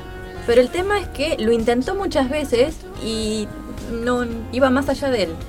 Contemos un poquito que Salgari nació en Verona el 21 de agosto del 1862 y se murió en 1911 en Turín, que fue marino, que fue escritor y fue periodista. Yo lo de periodista no lo tenía. Estudió para ser marino Pero el pobre nunca pudo ejercer. No, es que nunca lo aprobó. Él hizo un curso para capitán, el curso de capitán lo intentó hacer como dos o tres veces y siempre Lo reprobó, siempre. reprobó y él igual se hacía llamar capitán después. Claro, Y pero sí bien, aprobó para ser marino regular. Claro, eso sí, claro, sí, por eso. Marino debe haber sido, porque de última, por, por el ejercicio del oficio, de haber estado, de seguramente navegar, sería marino. Pero De dos que- veces en su vida navegó. Una en la escuela, que era un barco escuela, y la segunda un viaje muy corto que hicieron ahí en el Mediterráneo. Sin embargo, casi todos nosotros y nosotras conocemos la obra eh, marina, por decirlo de algún modo, Sí, sí. de él, porque fueron piratas y corsarios gran parte de sus personajes. Pero también hay algo muy interesante, que no sé, bueno, vos la debes haber leído más que yo todavía la obra, pero viste que hay como las similitudes en un montón de cosas entre lo que escribía Bernie y lo que escribía Sí. Salgari. Por ejemplo, 20.000 leguas de viaje submarino, 20.000 millas en América del Sur y cosas por el estilo. Era como que el Tano eh, se estaban todo el tiempo peleando entre ellos dos, una cosa como muy extraña. Pero con géneros completamente distintos. Sí, claro, pero que se afanaban hasta los Sí. títulos era increíble. Pero era mutuo. Sí, sí, yo no recuerdo en este momento nunca quién escribía primero cada cosa, la verdad que nunca me puse a hacer ese análisis, pero siempre me causó mucha gracia eh, esa situación. De hecho, el que mm, creo que lo comentábamos el sábado pasado, que era, mm, creo que Fernando Sabater es el que lo dice, o Humberto Eco, un- no es lo mismo Eco que Sabater, estoy de acuerdo, pero, pero no me acuerdo dónde coño lo leí, claro, exactamente eso. No me acuerdo si lo leí en una obra de otra, que era la, el verbo como el salgarizar una novela, que es cuando vos, para decir que vas a tomar un vaso de agua, explicas cómo se construye el vaso y el cristal de dónde proviene, y qué sé yo. Entonces un simple párrafo de me mandé un vaso de agua, Era- eran seis capítulos y medio de contar la fabricación del vidrio. Y yo la verdad que cuando leía Salgari nunca me parecía tan así, me parecía Pero más hacía- Verne. Sí, pero el tema de Salgari lo hacía porque cuando vas leyendo esos párrafos, sabiendo que él se basaba en enciclopedias y diarios de viaje, lo hace de tal forma que pone muchas notas al pie. Entonces no eso. se vuelve pesado. La no Robin de- Hood no ponía tantas notas al No, pie. y por eso nos perdíamos mucho de, sus de explicaciones. Claro. Pero releyendo, por ejemplo, esta semana agarré uno de los primeros libros de su saga de Malasia, ¿sí? el de la jungla, jungla negra, que no está Sandokan en ese libro. No. Y hace una descripción de un libro que, eh, perdón, de un árbol, de estos que si uno mira las fotos de los templos en la India que se van comiendo los templos y las raíces van envolviendo, que él le llama como un nombre común higuera ahorcadora y hace la explicación después de toda la biología, toda la familia del árbol, cómo está emparentado con distintas plantas que hay en América, pero eso no lo hace parte de la historia. En la parte de la historia le pone toda la parte mística del árbol para la cultura de la gente que vivía en ese sector que Claro. él está describiendo. Y la explicación es como una nota al pie. Claro, Sí. Barnett te lo enchufa en la obra, te lo te pone un ingeniero que te va a hablar que para usar esa planta van a para construir una liana con esa planta van a tener que hacer tal proceso porque es una planta que bueno, qué sé yo, claro, ahora me pasa que cuando leo a Verne de vuelta digo, wow, empezás a, a- a limpiar de todos esos datos, porque ya no voy a ser marino. Algo que aprendí ahora de grande a los 40 es que no Nunca voy tarde, a ser igual. marino, no voy a viajar a algún lugar exótico con un con un reloj nada más y un negro que me acompañe de como esclavo, porque en toda la obra de Verne viste que siempre hay un esclavo, era terrible en eso de racista, Eh, así que no, no voy a ir, así que lo voy como limpiando. Creo que Salgari me resultaría más ligero en este Además, momento. Salgari sería mucho más amigable porque tiene un gran desprecio contra el colonialismo. Entonces, no me lo acordaba eso, cuando todos lo charlábamos el otro día me lo hacías acordar. Encima, ahora estaba recordando el Capitán Tormenta que está ubicado en Medio Oriente y es una mujer que se hace pasar por hombre para ir a salvar a su prometido, que logra salvarlo, o sea, ella es la heroína y logra eh, relacionarse con distintas personas y tener el respeto más allá de su género como intelectual, como guerrera, como estratega. Y ella hace la salvedad de que es mucho mejor comprendida con todo su machismo por las personas de Medio Oriente que por los mismos europeos. Porque cuando ella muestra su valía y se demuestra o se, se dechaba de que es una mujer, los europeos le ignoran y los árabes no. Lo cual estamos hablando de que Interesante. 1800, fines de 1800, porque si murió en el 911, mediados del siglo XIX. Estamos hablando de que escribe esas novelas, más o menos. Sí, Salgari vivió entre finales del siglo XIX y sí. principio del XX, pero esta novela está ambientada en la época de las cruzadas. No me acordaba. Vos sabés que, por eso te digo, Sí. me acordaba que era una mujer, pero no me acordaba nada más. de Murió joven igual, 49 años, ¿no? Sí. Y del sí, sí, 62 al 11, sí, sí, sí. sí. Igual su vida fue bastante también movidita la de Salgari. Recomendamos el que escuchen el, un pequeño audio de Dolina que habla sobre Salgari y algunas cosas como más de su vida privada, que son como muy graciosas, que seguramente alguna cosa vamos a comentar acá adelantando. Pero en realidad, como siempre, nosotros le damos más como énfasis a la parte de lo que es la obra literaria en sí misma. Quizás a mí la que siempre me, me impactó más es la de los Tigres de Montprasem, la saga de Sandokan, que además, por, por el tipo de pirata que es que yo, uno está más acostumbrado a los piratas británicos ni hablar, pero me Los refiero a europeos, claro, los que charlábamos en el programa anterior. Y de alguna manera Sandokan le agregaba un exotismo, algo exótico que no teníamos, que claramente, que además era la nobleza de ese personaje, ¿no? Porque además es pirata, pero además es un príncipe que además es- está peleando contra un colonialismo. Claro. Digo, eh, creo que por lo menos a mí siempre me impactó más eso que las otras partes. Para la otra parte lo tenía Verne. Yo siempre lo logré como separar. eh, no sé si estaré escuchando al Gonza Pérez Álvarez esto, que él siempre fue fanático de Wilbur, Wilbur Smith y de, De Wilbur y de Bueno. porque tenían estas características más, más El lector más fan de Wilbur Smith, acá tengo que hacer la mención, es mi abuelo. Mi abuelo tiene 96 años Bueno, y tiene todos los libros, su primera edición de Wilbur Smith.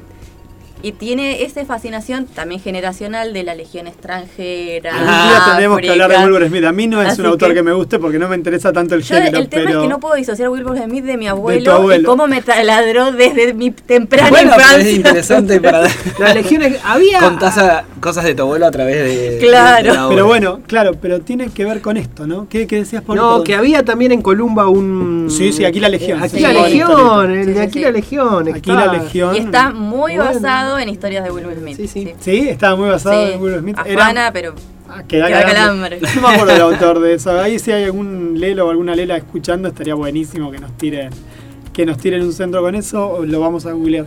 Pero volviendo a esto, a mí la parte de, de Salgari, que era como lo menos, digamos, de ese género de piratas o de corsarios o qué sé yo, era el que menos me interesaba porque, claro, me lo satisfacía Verne, más vinculado a la ciencia ficción, que era lo que más me interesaba.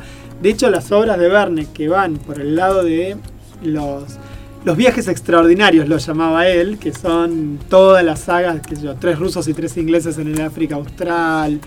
Esas cosas a mí la verdad que me pasaban de largo, me importaba tres carajos que vivía o dejaba de vivir en el África o en la Oceanía. Me Claro. gustaba más la parte de ciencia fic- ficción. Para mí era interesantísimo ver cómo con un corchazo llegaban a la luna, digo, eso era lo que me parecía. a mí todo lo opuesto, Y sí, yo Salgari sí. me Vos te hiciste fascinaba. politóloga.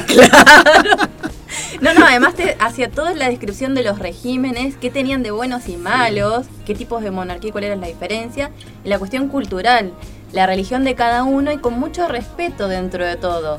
Incluso en toda la saga de Montprasem, los malos son los Tuk, que son una secta Sí. que va adorando a la diosa Kali. La diosa Kali, Incluso en esta denuncia así del barbarismo, porque algo que le choqueaba mucho era esto de la relación con los muertos, el gangues y esa cuestión que era ya casi muy exótica para él. Claro.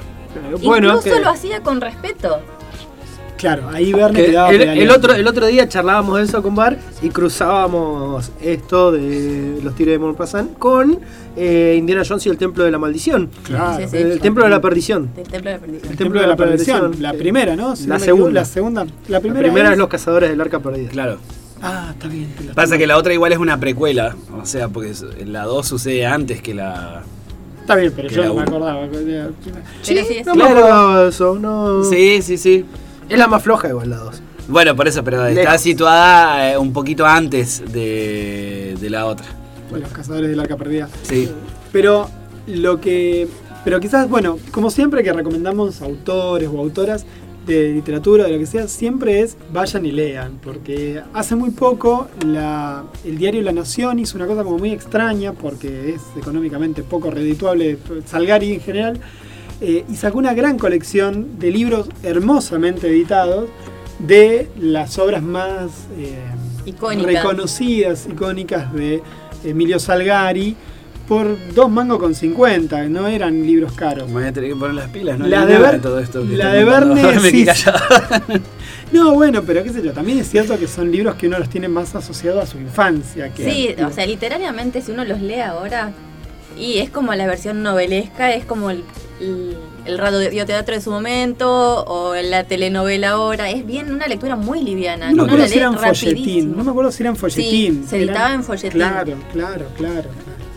Lo cual hace también que sea una... ve- También explica el formato de la, esc- del forma de la escritura. Habría que ver Pero cuánto la retocaron mitad- para poder pasar La mitad de la obra de él está en folletín, y cuando pasa a otra editorial pasa a ser ya en formato libro, que es cuando ya lo empiezan a explotar mal porque le pagan un sueldo fijo sin importar cuánto vendan. Y el tipo se estaba muriendo de hambre de su familia y le pagaban siempre lo mismo y era, pero astronómicas las ganancias de las editoriales, porque se vendía no solamente en Italia, sino No. que fue traducido a muchísimos idiomas. Mientras él vivía, Mientras se vendían vivía. muchísimos y eh, eso sí, había hecho un arreglo, pero terriblemente malo. El editor le pagaba una cap- suma fija y todos los meses y a partir de eso él tenía que escribir y escribir y, y no, la verdad no nunca llegó a disfrutar, nunca disfrutó nada de eso, ni su familia tampoco. No. Es que lo que no recuerdo, porque Verne sí tenía ayudantes, siempre tuvo algún ayudante en particular. Si mal no me acuerdo, era un, el sobrino que le pegó el cuetazo. Después era uno de los auxiliares de él que escribía. Pero de Salgari no No, recuerdo que Salgari tuviera. no tenía, incluso sus editores en un momento cuando él no escribía lo suficientemente rápido, quisieron usar su nombre para publicar novelas de otras personas y esas novelas no tuvieron éxito. Porque no tenían ese toque en la narrativa que solamente él tenía. Bueno, pero qué sé yo, porque Dickens lo hizo. Sí, pero eh, Salgari no le daba el presupuesto para hacerlo, ese era el tema. No tenía capacidad, él trabajaba eh, en sus últimos años cuatro horas a la mañana, cortaba y después trabajaba otras seis horas de corrido y no paraba y no le alcanzaba. Entonces, directamente ni imaginarse poder tener a alguien a quien vos le pagues y describa por vos. No, no Sí, podía darse claro. el lujo. Exacto, cosa que, qué sé yo, Dickens sí hacía y ahora se me fue. Y Dumas también, ¿no? Sí. Digo, Dumas la, la. Y así todas las novelas que hoy se saben que no son de Dumas, te das cuenta enseguida. Pese a que mucho lo escribían sus auxiliares, sé yo, quien haya leído El Conde de Montecristo, eh, sa- sabés que es un infierno haber escrito eso, pero si lees La mano del muerto, que es la segunda parte, te das cuenta que no lo pudo haber escrito él porque es horrorosa. Y con los años terminé sabiendo que sí, que había sido totalmente escrita por uno de sus auxiliares. Y uno medio ahí dice, bueno, en esto de la escritura compartida, qué capos que eran estos tipos también, porque más allá de que le tiraban un par de centros a sus escritores para que armaran, terminaban dándole un estilo que de todos modos eh, los hacían totalmente personales. Eh, Esto que vos decís, a Salgari al no tener guita suficiente, bueno, cuando quisieron imitarlo, no les salió de ningún modo. Eh, pero bueno, recomendamos la obra de Salgari. Ampliamente. Totalmente. Yo sé que forma parte de la nostalgia de la infancia de muchas generaciones. A, a mí Sí, en mi claro. caso forma tan parte de la infancia que hay algunas que ya se me mezcla, tengo una nebulosa con las cosas que leí que no termino de... Yo tengo acá todo. recuerdos muy nostálgicos de atar a mi hermana a un árbol y jugar a que éramos los Tux y la íbamos a decapitar. Mirá, claro. Y después querías que subiéramos esa foto junto con tu hermana por el Día del Niño, ¿viste? Hicimos Claro. bien el Día del Niño. Eh, hay un... hay- claro.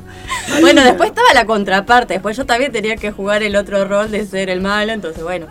Lo que no sabía, y lo estoy acá chequeando, che- choreando de la Wikipedia obviamente, es, que hay una novela de él, de escrita en entregas, desde el 7 de enero hasta el 15 de julio del 94, 1894, que se llama El Tesoro del Presidente del, Del Paraguay, Paraguay, sí. y que está ubicada, bueno, obviamente en Paraguay, pero transcurre también en Argentina. Sí, Vos sí. pudiste leerla, yo ni siquiera sabía que existía. La empecé a leer ahora. Porque la Porque vi la ahora. encontraste. Sí, la empecé a leer ahora. Cuando la nombran en la cosa de. Yo también sí, la escuché en en el el, pro- podcast en el- de en el Dolina. programa de Dolina. Mira, no, yo lo acabo de encontrar de carambola mirando así títulos para ver si me acordaba alguno en Es par- que él recorrió con sus historias todo el globo, absolutamente todo el globo. Anduvo por todas partes del mundo. Sí, sí, sí. entonces no, con su imaginación y Está su bueno. pluma viajó por toda la tierra. Bueno, gente, esperemos que les haya servido un poquito. Yo lo que encontré, que para comentar una cosita más, en la página de la National Geographic de España, tienen eh, en, en una de sus pestañas, una pestaña que se llama Historia, y si vos buscas ahí, ahí encontré algunas cosas sobre Julio Verne, sobre Emilio Salgari, y esas fotos que tiene la National Geographic sobre cosas maravillosas, así que les recomiendo ampliamente que miren que miren esa página, porque además cuenta cómo se mata de alguna manera. Ah, no, no, no murió de causas naturales, entonces. No, No, nadie en su familia murió de No causas queríamos naturales. charlar eso, pero sí, se suicidó. Ah, no, bueno, lo que pasa es que bueno, acá no estaba, Contemos no estaba eso al también, tanto. contemos eso Escuché también. lo que decía él, que había fallecido joven, y, pero me lo relacioné con la época, que por ahí no vivían tanto las personas, ¿no? y ahí No. veo- No, no. Hizo seppuku con. tipo Arakiri. Hizo un harakiri, Se exactamente. Se suicidó como en un ritual japonés. Hizo un Creo que no lo hizo completamente correcto, ¿no? Porque Le lo- faltó eh, alguien que lo ayudara para Ah, cortarse la cabeza. Claro. ¿Y se sabe qué, por qué? Porque Bueno. estaba muriendo de hambre. Ah, Claro, y en vez de matar al editor, se mató él. Ah, la de- mierda. No, Pero miseria, miseria absoluta vivía. Vivía en la miseria total. Así Eh, dejó una carta a los hijos en la que le decía a los hijos que por favor le rogaran al, al editor Hizo si tres podía. cartas. Una a los editores, otra esta de que vos mencionaste. Claro, para que eh, le pudieran lo- los ayudaran con el con el sepulcro, con el funeral. Eh, hasta ese nivel, no tenía Ni para dónde caerse muerto. ¿Y después la familia logró tener algo con, No, los, con los años? No, no. Nada. Nada, No, no, nada. se mataron. También Todos. los, los hijos siguieron su ejemplo. No, no.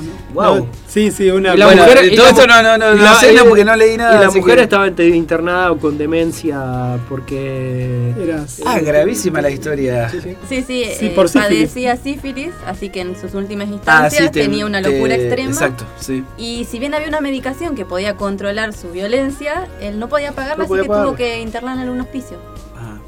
Sí, una- un salto de fe, una, una historia pujante de alegría y dicharacherismo.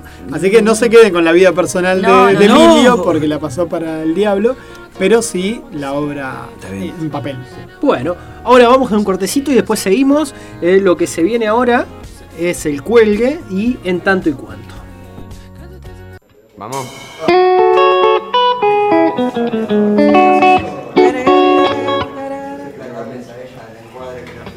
Vamos, Morris. ¿Está grabando?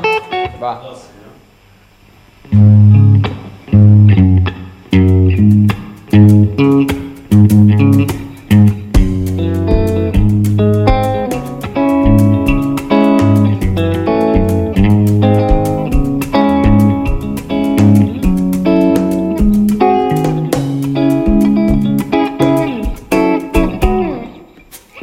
Voy paseando, yo me vi, caminando voy callado, entregado a tinto malo, tonto busca y tanto mal, y el angelical y el dale que va, y el vino tinto más que un cinto, era pulsera del mal,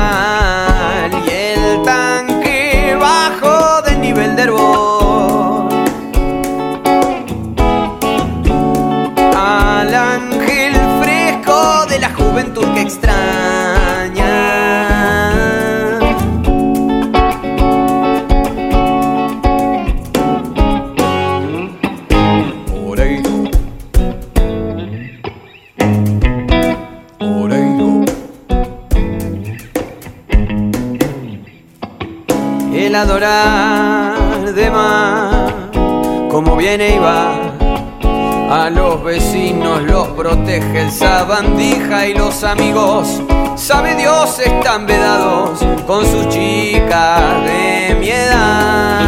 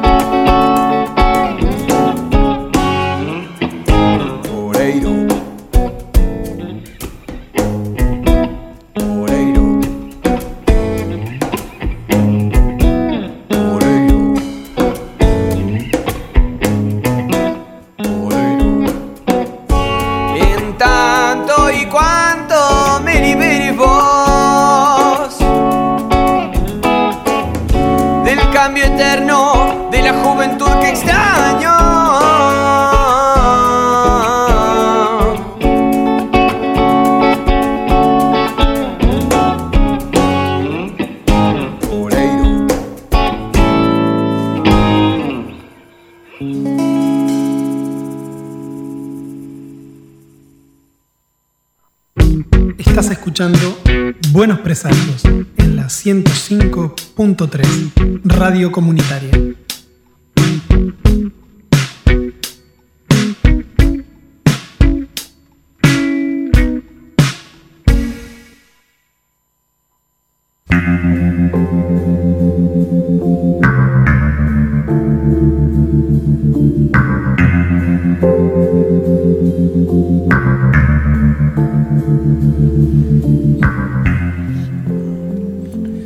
Arrancamos ya con el quinto bloque de Buenos Presagios. Quinto, ¿no? Supongo, Eh, creo sí, que creo que quinto sí. ya, sí, A se ver, pasó uno, la tarde, dos, ¿no? tres, cuatro, cinco. Cinco. Cinco, Qué bien. Eh, con el quinto bloque de Buenos Presagios y vamos a hacer un popurrí porque justo estábamos charlando en estos días cuando hablábamos, eh, saltó el tema de muchas actrices, muchos actores, eh, Cantantes. músicos, que son a su vez de destacarse en su profesión, eh, también tienen alguna, son profesionales en otra rama. Eh, gente que a su vez que es un gran músico una gran actriz un gran actor, es también eh, destacado en algún ámbito académico.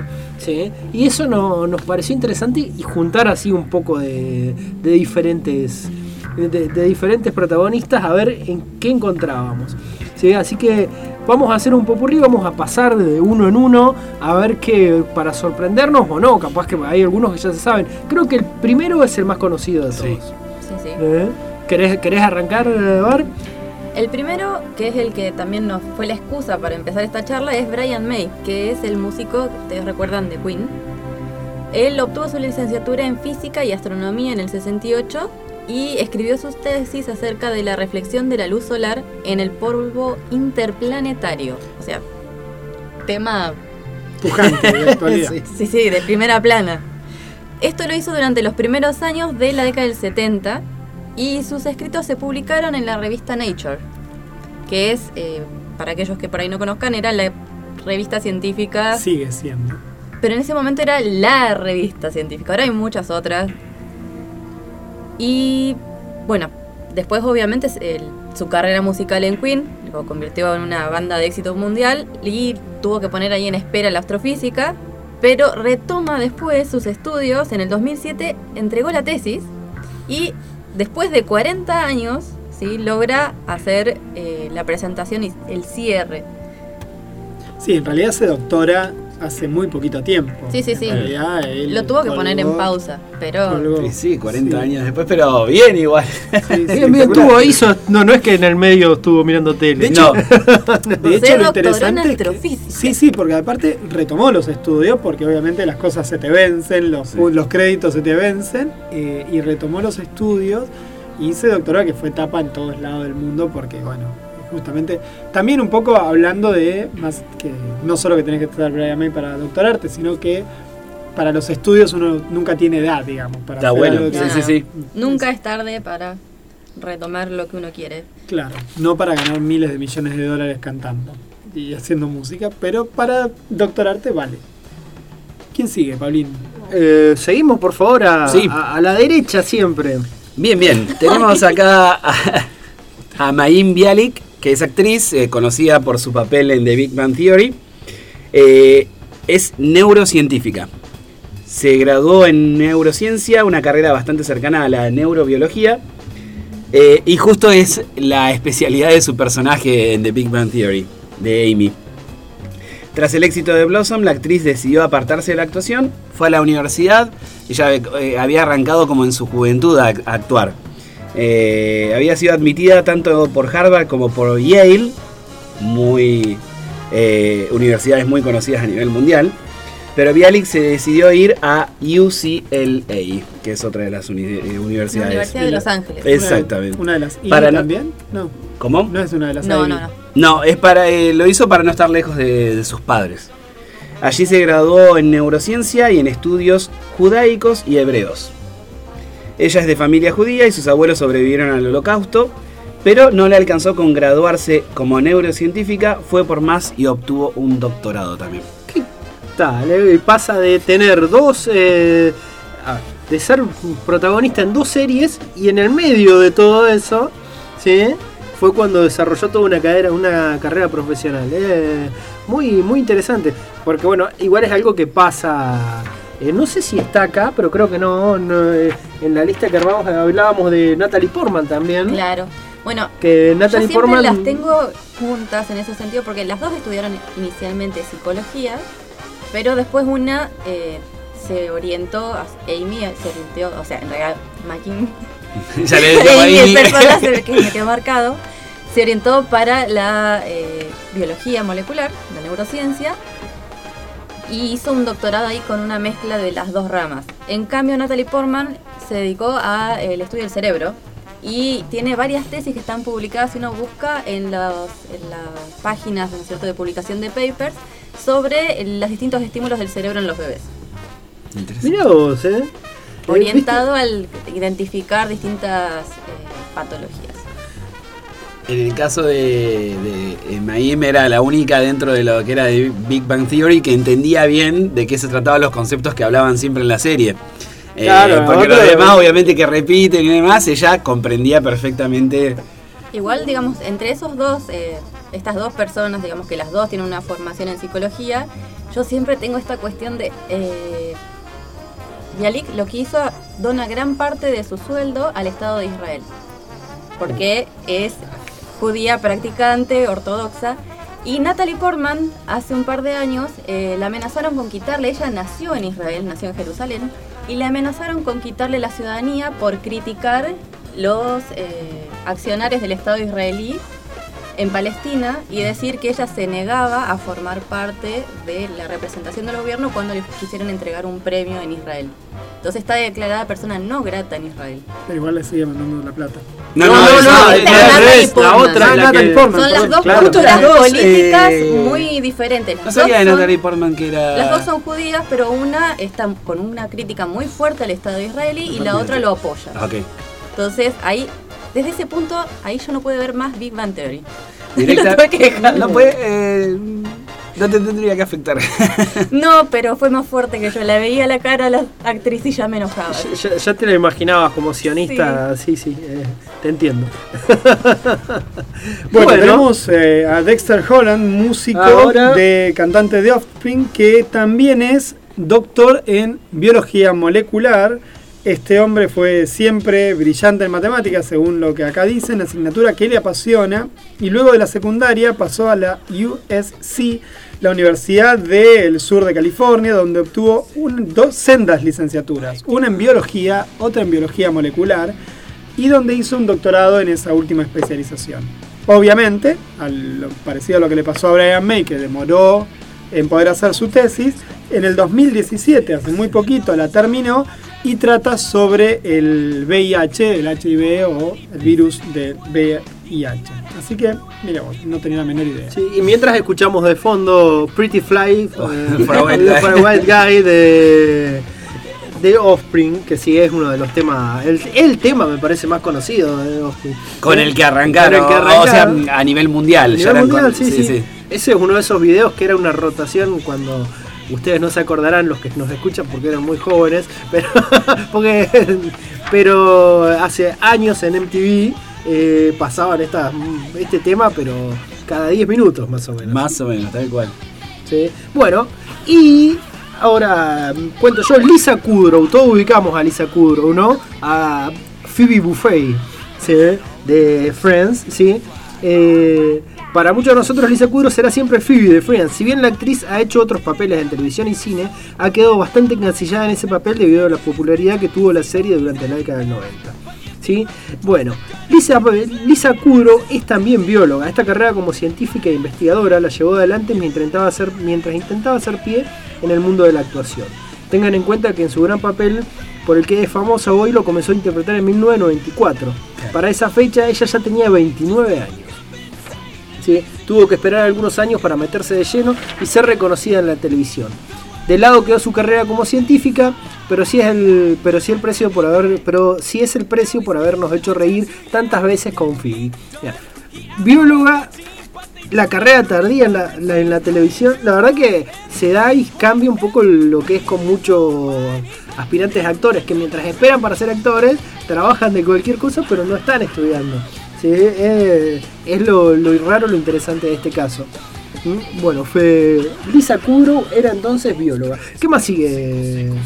Bueno, otro humorista, eh, Rowan Atkinson, que por ahí es más conocido como Mr. Bean en su Mr. Bean. momento. Sí. Él estudió ingeniería eléctrica en la Universidad de Newcastle y después hizo el máster en la misma materia. Y eh, hacen la aclaración también de que él empezó a interiorizarse con la actuación estando cursando en la facultad porque se unió a estos grupos experimentales de teatro alternativo, fue practicando, soltándose y ahí se ve que encontró su beta artística también. Muy bueno, encima me, me quedé pensando, ¿no? Porque es conocidísimo en ese sentido. Y después, por último, tenemos a Dolph Lundgren. ¿eh? Ese, ese me parece el más interesante de todos los casos. Sí, porque justo... Es el antítesis de lo que uno se imagina. es Sí. todo. Es, Dolph Lundgren es como es el, el hombre ateniense perfecto. Tremendo. Es, es que es así, más o menos. Es, es así, yo me lo imagino como, como en Atenas, como se preparaba alguien así para ser un ser humano perfecto. Bueno, me lo Acá lo imagino. lo- La información que manejamos es la siguiente. A la edad de 14 años se interesó por las artes marciales, pero no mermó su formación académica. Después de realizar el servicio militar en su país, se graduó en el Instituto Real Sueco de Tecnología. Luego obtuvo un máster en Ingeniería Química en la Universidad de Estocolmo en 1982. Em, trabajó de portero y de guardaespaldas al mismo tiempo. Al año siguiente le fue concedida una beca en matemáticas del programa Fulbright en el MIT, que es uno de los más conocidos, el centro, el Instituto Tecnológico de Massachusetts. Eh, Langren habla seis idiomas: sueco, inglés, alemán, francés, español y un poco de japonés. Hasta Ostenta el- para, para no ser ostentoso. No, y- Para hacer las propagandas más rápido. Sí, eh, porque encima es cinturón negro en karate estilo. Uy, no lo voy a poder decir. Kyokushinkai. Asimismo ganó los campeonatos de karate a pleno contacto europeo en 1980 y 81. Un torneo de peso pesado en Australia en 1982. Fue también miembro del equipo de precipitación de karate sueco para el torneo abierto del mundo del 79. Eh, actualmente es difusor incansable de este estilo de karate a nivel mundial, con cursos y demostraciones. Fue seleccionado como líder del equipo del pentatlón moderno olímpico estadounidense en 1996 durante los Juegos Olímpicos de Atlanta. Coordinó la planificación y detalles entre el equipo y el Comité Olímpico de Estados Unidos.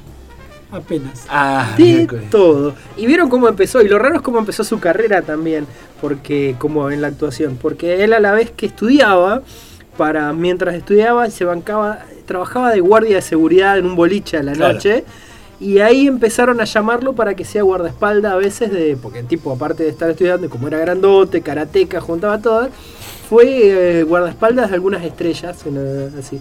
Y en algunas lo vieron y dijeron, che, bueno, te presentabas para un casting. Y fue que terminó haciendo el casting para Rocky. Para Rocky. Y ahí quedó, ya se consagró como actor. Bueno, no sé si sea un actor de los más versátiles, pero. eh, Pero para su rama para está su bien. rama está perfecto. Dolph Lundgren, que quien recuerda también supo hacer de Punisher. Claro. señor. Sí, sí, sí. Fue el primero. Fue, Sí, claro, fue el fue el primer primero. Punisher, sí. De lo peorcito que. Qué mala que era esa película, por favor. No, no se parece mucho al Punisher. En realidad no es que sea mala la El- peli. No se parece al Punisher. Como peli, capaz ahora yo. La- hace no la veo hace muchos años, pero en, en su momento era como más eh, tipo de acción y demás y tenía poquito del cómic, me parece. Claro, yo encima me acordaba. La remera la usaba, la No, tenía, no, no. tenía la calavera. ni No, siquiera. y pensá que yo la única referencia que tenía el Punisher de esa época es la historieta con Spider-Man que sacó Editorial Abril, grandes historias de la TV y no me acuerdo cuánto, que eh, aparece la primera vez que el Punisher pelea contra Spider-Man. Ah, Ok. En esa primera. Así que sabía que existía un personaje con ese nombre y todo lo demás. Pero bueno, qué sé yo, nada, una porquería. Bueno, así rápido recordamos también otro. Mr. T tiene un magíster en matemática. si no, no lo si no, no podían trabajar para en Rocky. Parece ser que tenían que hacer todo. Te- te- Parece tenía- que ten- tenían que ser leídos para. Eh, Eh, vos recordabas, Juan nos recordaba que también en Argentina tenemos un, un comediante. Y tenemos a Peretti, es Sí, psicólogo. Diego Peretti, Diego eh, Peretti es psiquiatra. Psiquiatra. Psiquiatra. Psiquiatra, así que eso en realidad era Andrea la que me lo recordó, yo ni me acordaba Sí. que el tipo Sí, sí. Que tenía ese título. y- Recomendadísimo ver En Terapia, no sé si alguien la vio, Sí, que no la haya sí. visto, En Terapia es hermoso. Pero bueno, nada, hay locales también. Y tenemos un cocinero muy famoso nosotros también. eh, tenemos un cocinero que además es jugador de, de la selección, era jugador de la selección de handball de la Argentina y que ahora todavía sigue siendo intendente de Quilmes, el, el concheto este que era... Ah. Martiniano Molina. Martiniano Molina. Digo, entre la gente, porque no hemos pusimos cocin no hay cocineros, no hay ese tipo de cosas que no encontramos tampoco, no. Y Ni Yayo, vos también re- te Y acordás de Yayo era Yayo. economista. Ahí, Yayo es economista. ¿En serio? No, Sí, no. y cuando habla de economía sabe, parece que Mirá sabe. vos, Sí, eh, la- qué cosa rara. no, le invocó con Tinelli, así que tan boludo no era. No, no, no, por eso. Pero bueno, Bueno. no creo que no tenemos ninguno más. No, vamos a un cortecito, vamos a escuchar un poco más de música y después venimos para despedirnos. Lo que se viene ahora es Jimi Hendrix y Hey Show.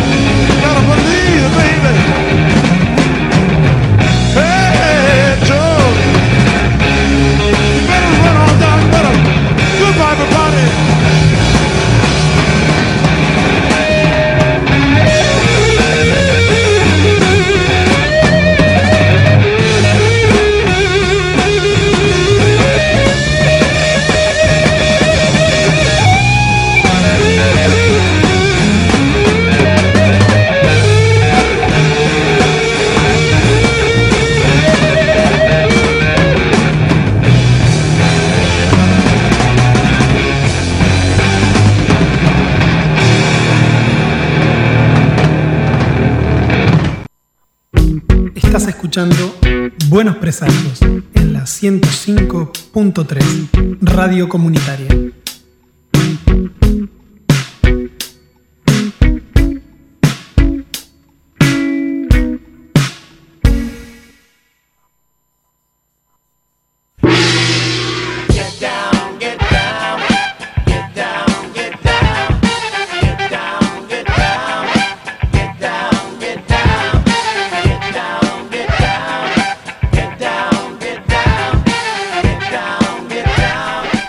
Último bloque de Buenos Presagios. Estábamos charlando sobre cómo Sobre le la vamos a- siesta que nos vamos a Alta siesta.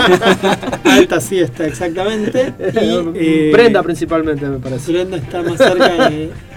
Ah, claro, No, ahora hay ¿quiere un taller de cuadernación, sí. Ah, re copado, mirá vos, buenísimo. Un taller de cuadernación, bárbaro. Ya sabemos. Aprendé así te pasamos las cosas a vos, Brenda.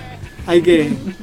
Hay que encuadernar un montón de cosas. Yo las fotocopias y todas esas cosas las voy encuadernando, me voy armando libritos. Es así. lo mejor. Es lo Además, las ediciones baratas de ciertas novelas que uno se compra que hacen track y se parten en la mitad y te parten el corazón, entonces. Ah. Claro. Eso pasa mucho con los cómics. Vieron que los cómics Sí. vienen mucho en ediciones así que uno las tenés que leer que no terminás, no terminás de abrirlos nunca. Esta. Más cuando te la compras esta absolute de esos. Spider-Man está. Es un lujo. Estábamos charlando para, para los que no- las que no estaban escuchando mientras estábamos en el corte, que eh, yo le estaba diciendo a Fede que le voy a pedir prestado amable, pedir prestado amablemente su colección de Spider-Man, de una colección que está saliendo ahora de Salvat, que no, que no la seguí en Sí, particular. igual hubo acá un par de amenazas, Sí. con No, bueno, sangre, pero. ahora lo vamos contando como más políticamente correcto. Pero viste, es eso que te dan ganas de tapa dura, lo abrís y tiene eh, hasta el olor rico de- del papel. Pero Yo- además cuando ves que está cocido, ya que está cocido decís, ¡ay, qué lujo! Bueno, Sí. claro, ahora la colección de Batman que está sacando La Nación, que es la que estamos, que es así, la estoy siguiendo, está pegada, son hojitas pegadas, vos decís esto no me va a durar mucho tiempo, así que lo lees una vez, lo dejas ahí, dejas y decís, Cuando bueno, uno lo abre así como con permiso y mira así medio refilón y no lo abre del claro, todo. qué sé yo, hay un, hay uno, uno de estos números que se llama Europa, que tiene unos dibujos muy bellos, porque van cambiando dibujante número a número, Sí. leerlo con una cosa que no lo podés abrir No, como para poder disfrutar mejor la, el- todo lo pictórico es medio un bajón, eso hay que reconocer. Pero bueno, valen muy poca guita y en estos contextos, digamos, bueno, es lo que hay, diría, diría un amigo. Pero bueno, nos estamos despidiendo hasta el sábado que viene, ya se nos ocurrirá algo en la semana para charlar para el sábado que viene. Como Sí, siempre, sugieran cosas también por la página. Sí, sugieran. eh, creo que igual vos ya habías tirado algo que querías que hablemos la semana que viene. Puede ser, sí, ahora ya me No. olvidé, pero la edad viene sola y el alemán avanza a pasos agigantados. Eh, listo, bueno, no sé si quieren recomendar algo para que la gente vea, para que la gente lea esta semana. Eh, Salgari, yo recomendaría Salgari Sí, esta sí. semana. Eh, cuando estábamos viendo este tema de los actores, actrices, cantantes que tenían otra profesión, había una serie de cortos que ustedes pueden ver en YouTube Sí. sobre eh, científicos en- olvidados por la historia. Y científica, sobre todo científica. Claro, pero el podcast era de científicos en general, porque hay un podcast que es sobre diésel que también está genial, es sumamente recomendable. Son muy cortitos, duran 5 minutos, 6 el más largo, y se llama Historias, Historias Olvidadas de la Ciencia. Exacto. Sumamente recomendable, muy didáctico. La historia de Heidi Lamar realmente es para hacer una película. Yo tengo, ya hablando de cortos, para recomendar, creo que no lo mencioné la anterior vez, eh, Netflix hay una recopilación de cortos de animación, Love, Death and Robots. Sí. Eh, creo que son 18 cortos animados, ya voy casi la mayoría me los vi. Cada uno, director distinto, una historia distinta, con la premisa justamente eh, o algo romántico o con robots, aparecen con un montón, o con, O con muerte. o con muerte, que está muy marcado y tenés desde animación estilo anime a algo más eh, 3D y demás. Muy bueno. David Fincher es uno de los productores, que también es el que hizo Pecados Capitales, Mindhunter, eh, bueno, House of Cards, o sea, así que tenemos de todo un poco ahí. Eh, Muy buena la, la Perdida. antología. Gone Girl. Gone Girl Qué también, peliculón sí. Gone Girl. Genial. Fuerte, no para chicos. No, Eso sí. es- yo vi algunos nada más y están muy buenos. También ahí en Netflix las te- tres temporadas de Shira son recontra recomendables. ¿eh? Shira y las princesas del poder, yo las rebanco, se está ¿Sí? matando. Yo las rebanco, las rebanco, Bárbara se está cagando de risa en este momento. Se no- la no rebanco. No, no, A seguila, seguila, seguila, seguila, seguila. Tienen el problema, tienen el problema de que le quieren copiar el estilo de Steven Universe. Steven Universe es demasiado buen dibujo animado, demasiado como para que le copien el estilo. Pero está bueno, está bueno, la rebanco. Tiene cosas como muy raras. Yo a veces lo miro y digo, tengo 41 años, no puedo estar mirándolo. y sin embargo, eh, hacen alguna acción que me atrapan para seguirlo un capítulo más. Así que la Vamos a rebanco. darle la... Sí, o no, o no, qué sé yo, capaz que no te gustó punto. Pero bueno, sí. Pérez, ¿usted qué recomienda? Eh, yo vi una película el otro día que creo que les recomendé ya a ustedes y que me maté de risa y está re buena para ver un Empecé. sábado hoy. Long Shot se llama Casi Imposible, Seth Rogen y Charlize Theron. Eh, Ah, la empecé, es- la empecé.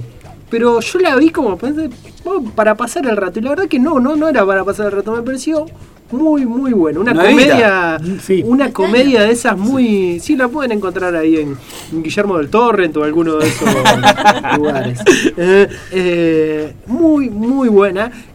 Y tuve justamente eh, fue la compensación de una desilusión grande porque quise ver The Hustle, la película de Anne Hathaway y, y Rebel Wilson, que es eh, una remake de Dos pícaros sinvergüenzas, pero hecha con ellas dos y es no, no la pude seguir más allá Ah, de la sí, media porque quedamos De lo que mala la- que es. de lo mala que es. Sí. No, no, no, no la pude seguir más allá de 20 minutos, media hora creo ¿Sí? que vi, y no me hacía reír, nada.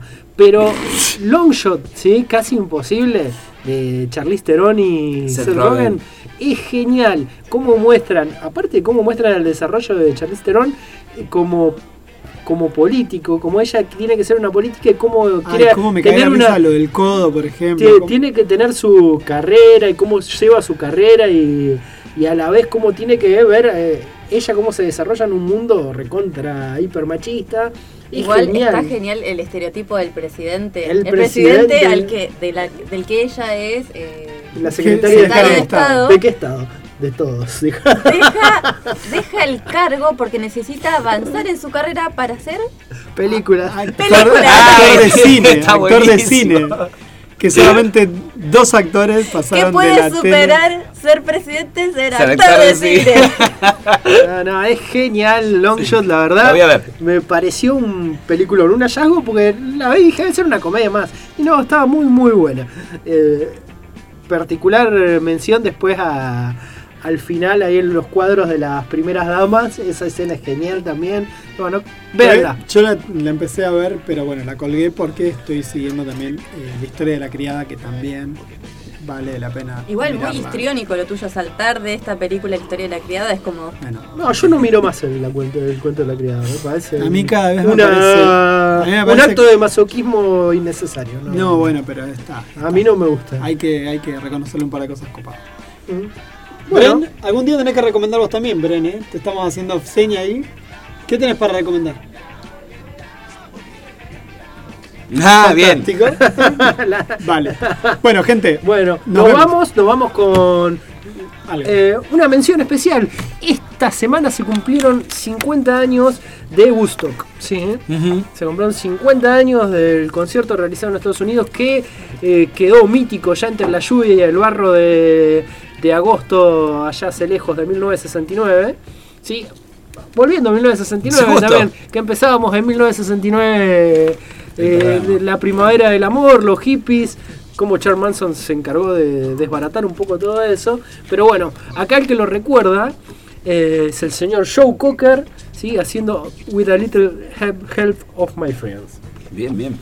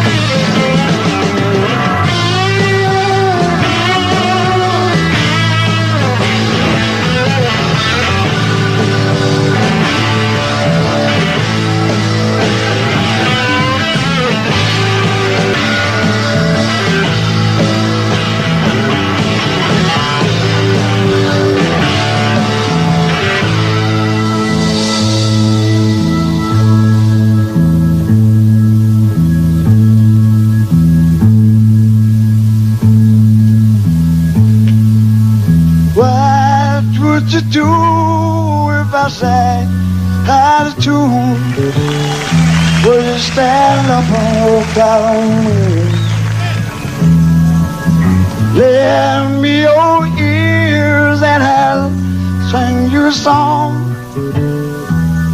I will try not to sing out of key. Oh, baby, how you goodbye.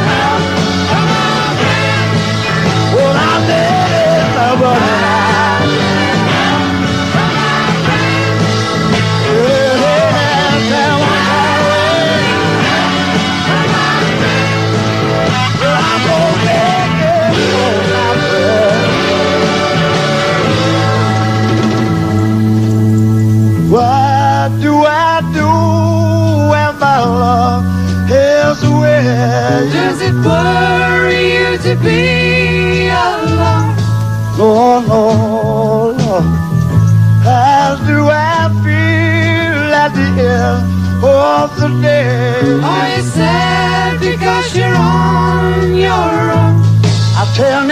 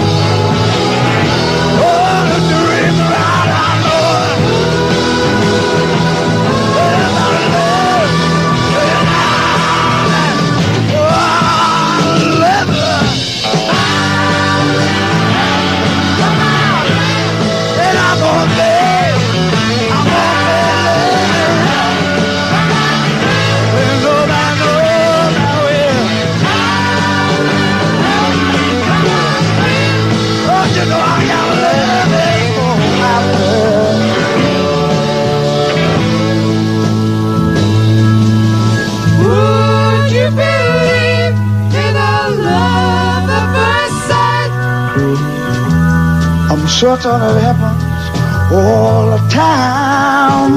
You know it does. What do you see when you turn out the light? I don't see nothing, but it's just.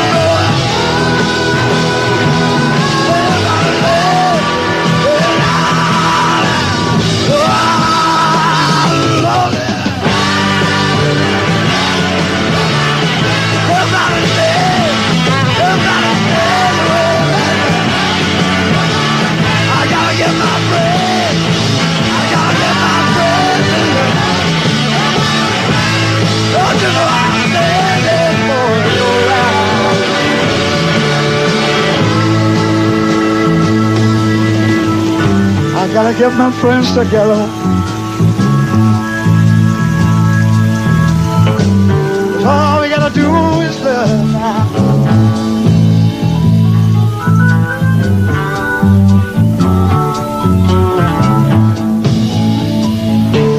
I'm gonna take them home with me now. You gotta get all your friends.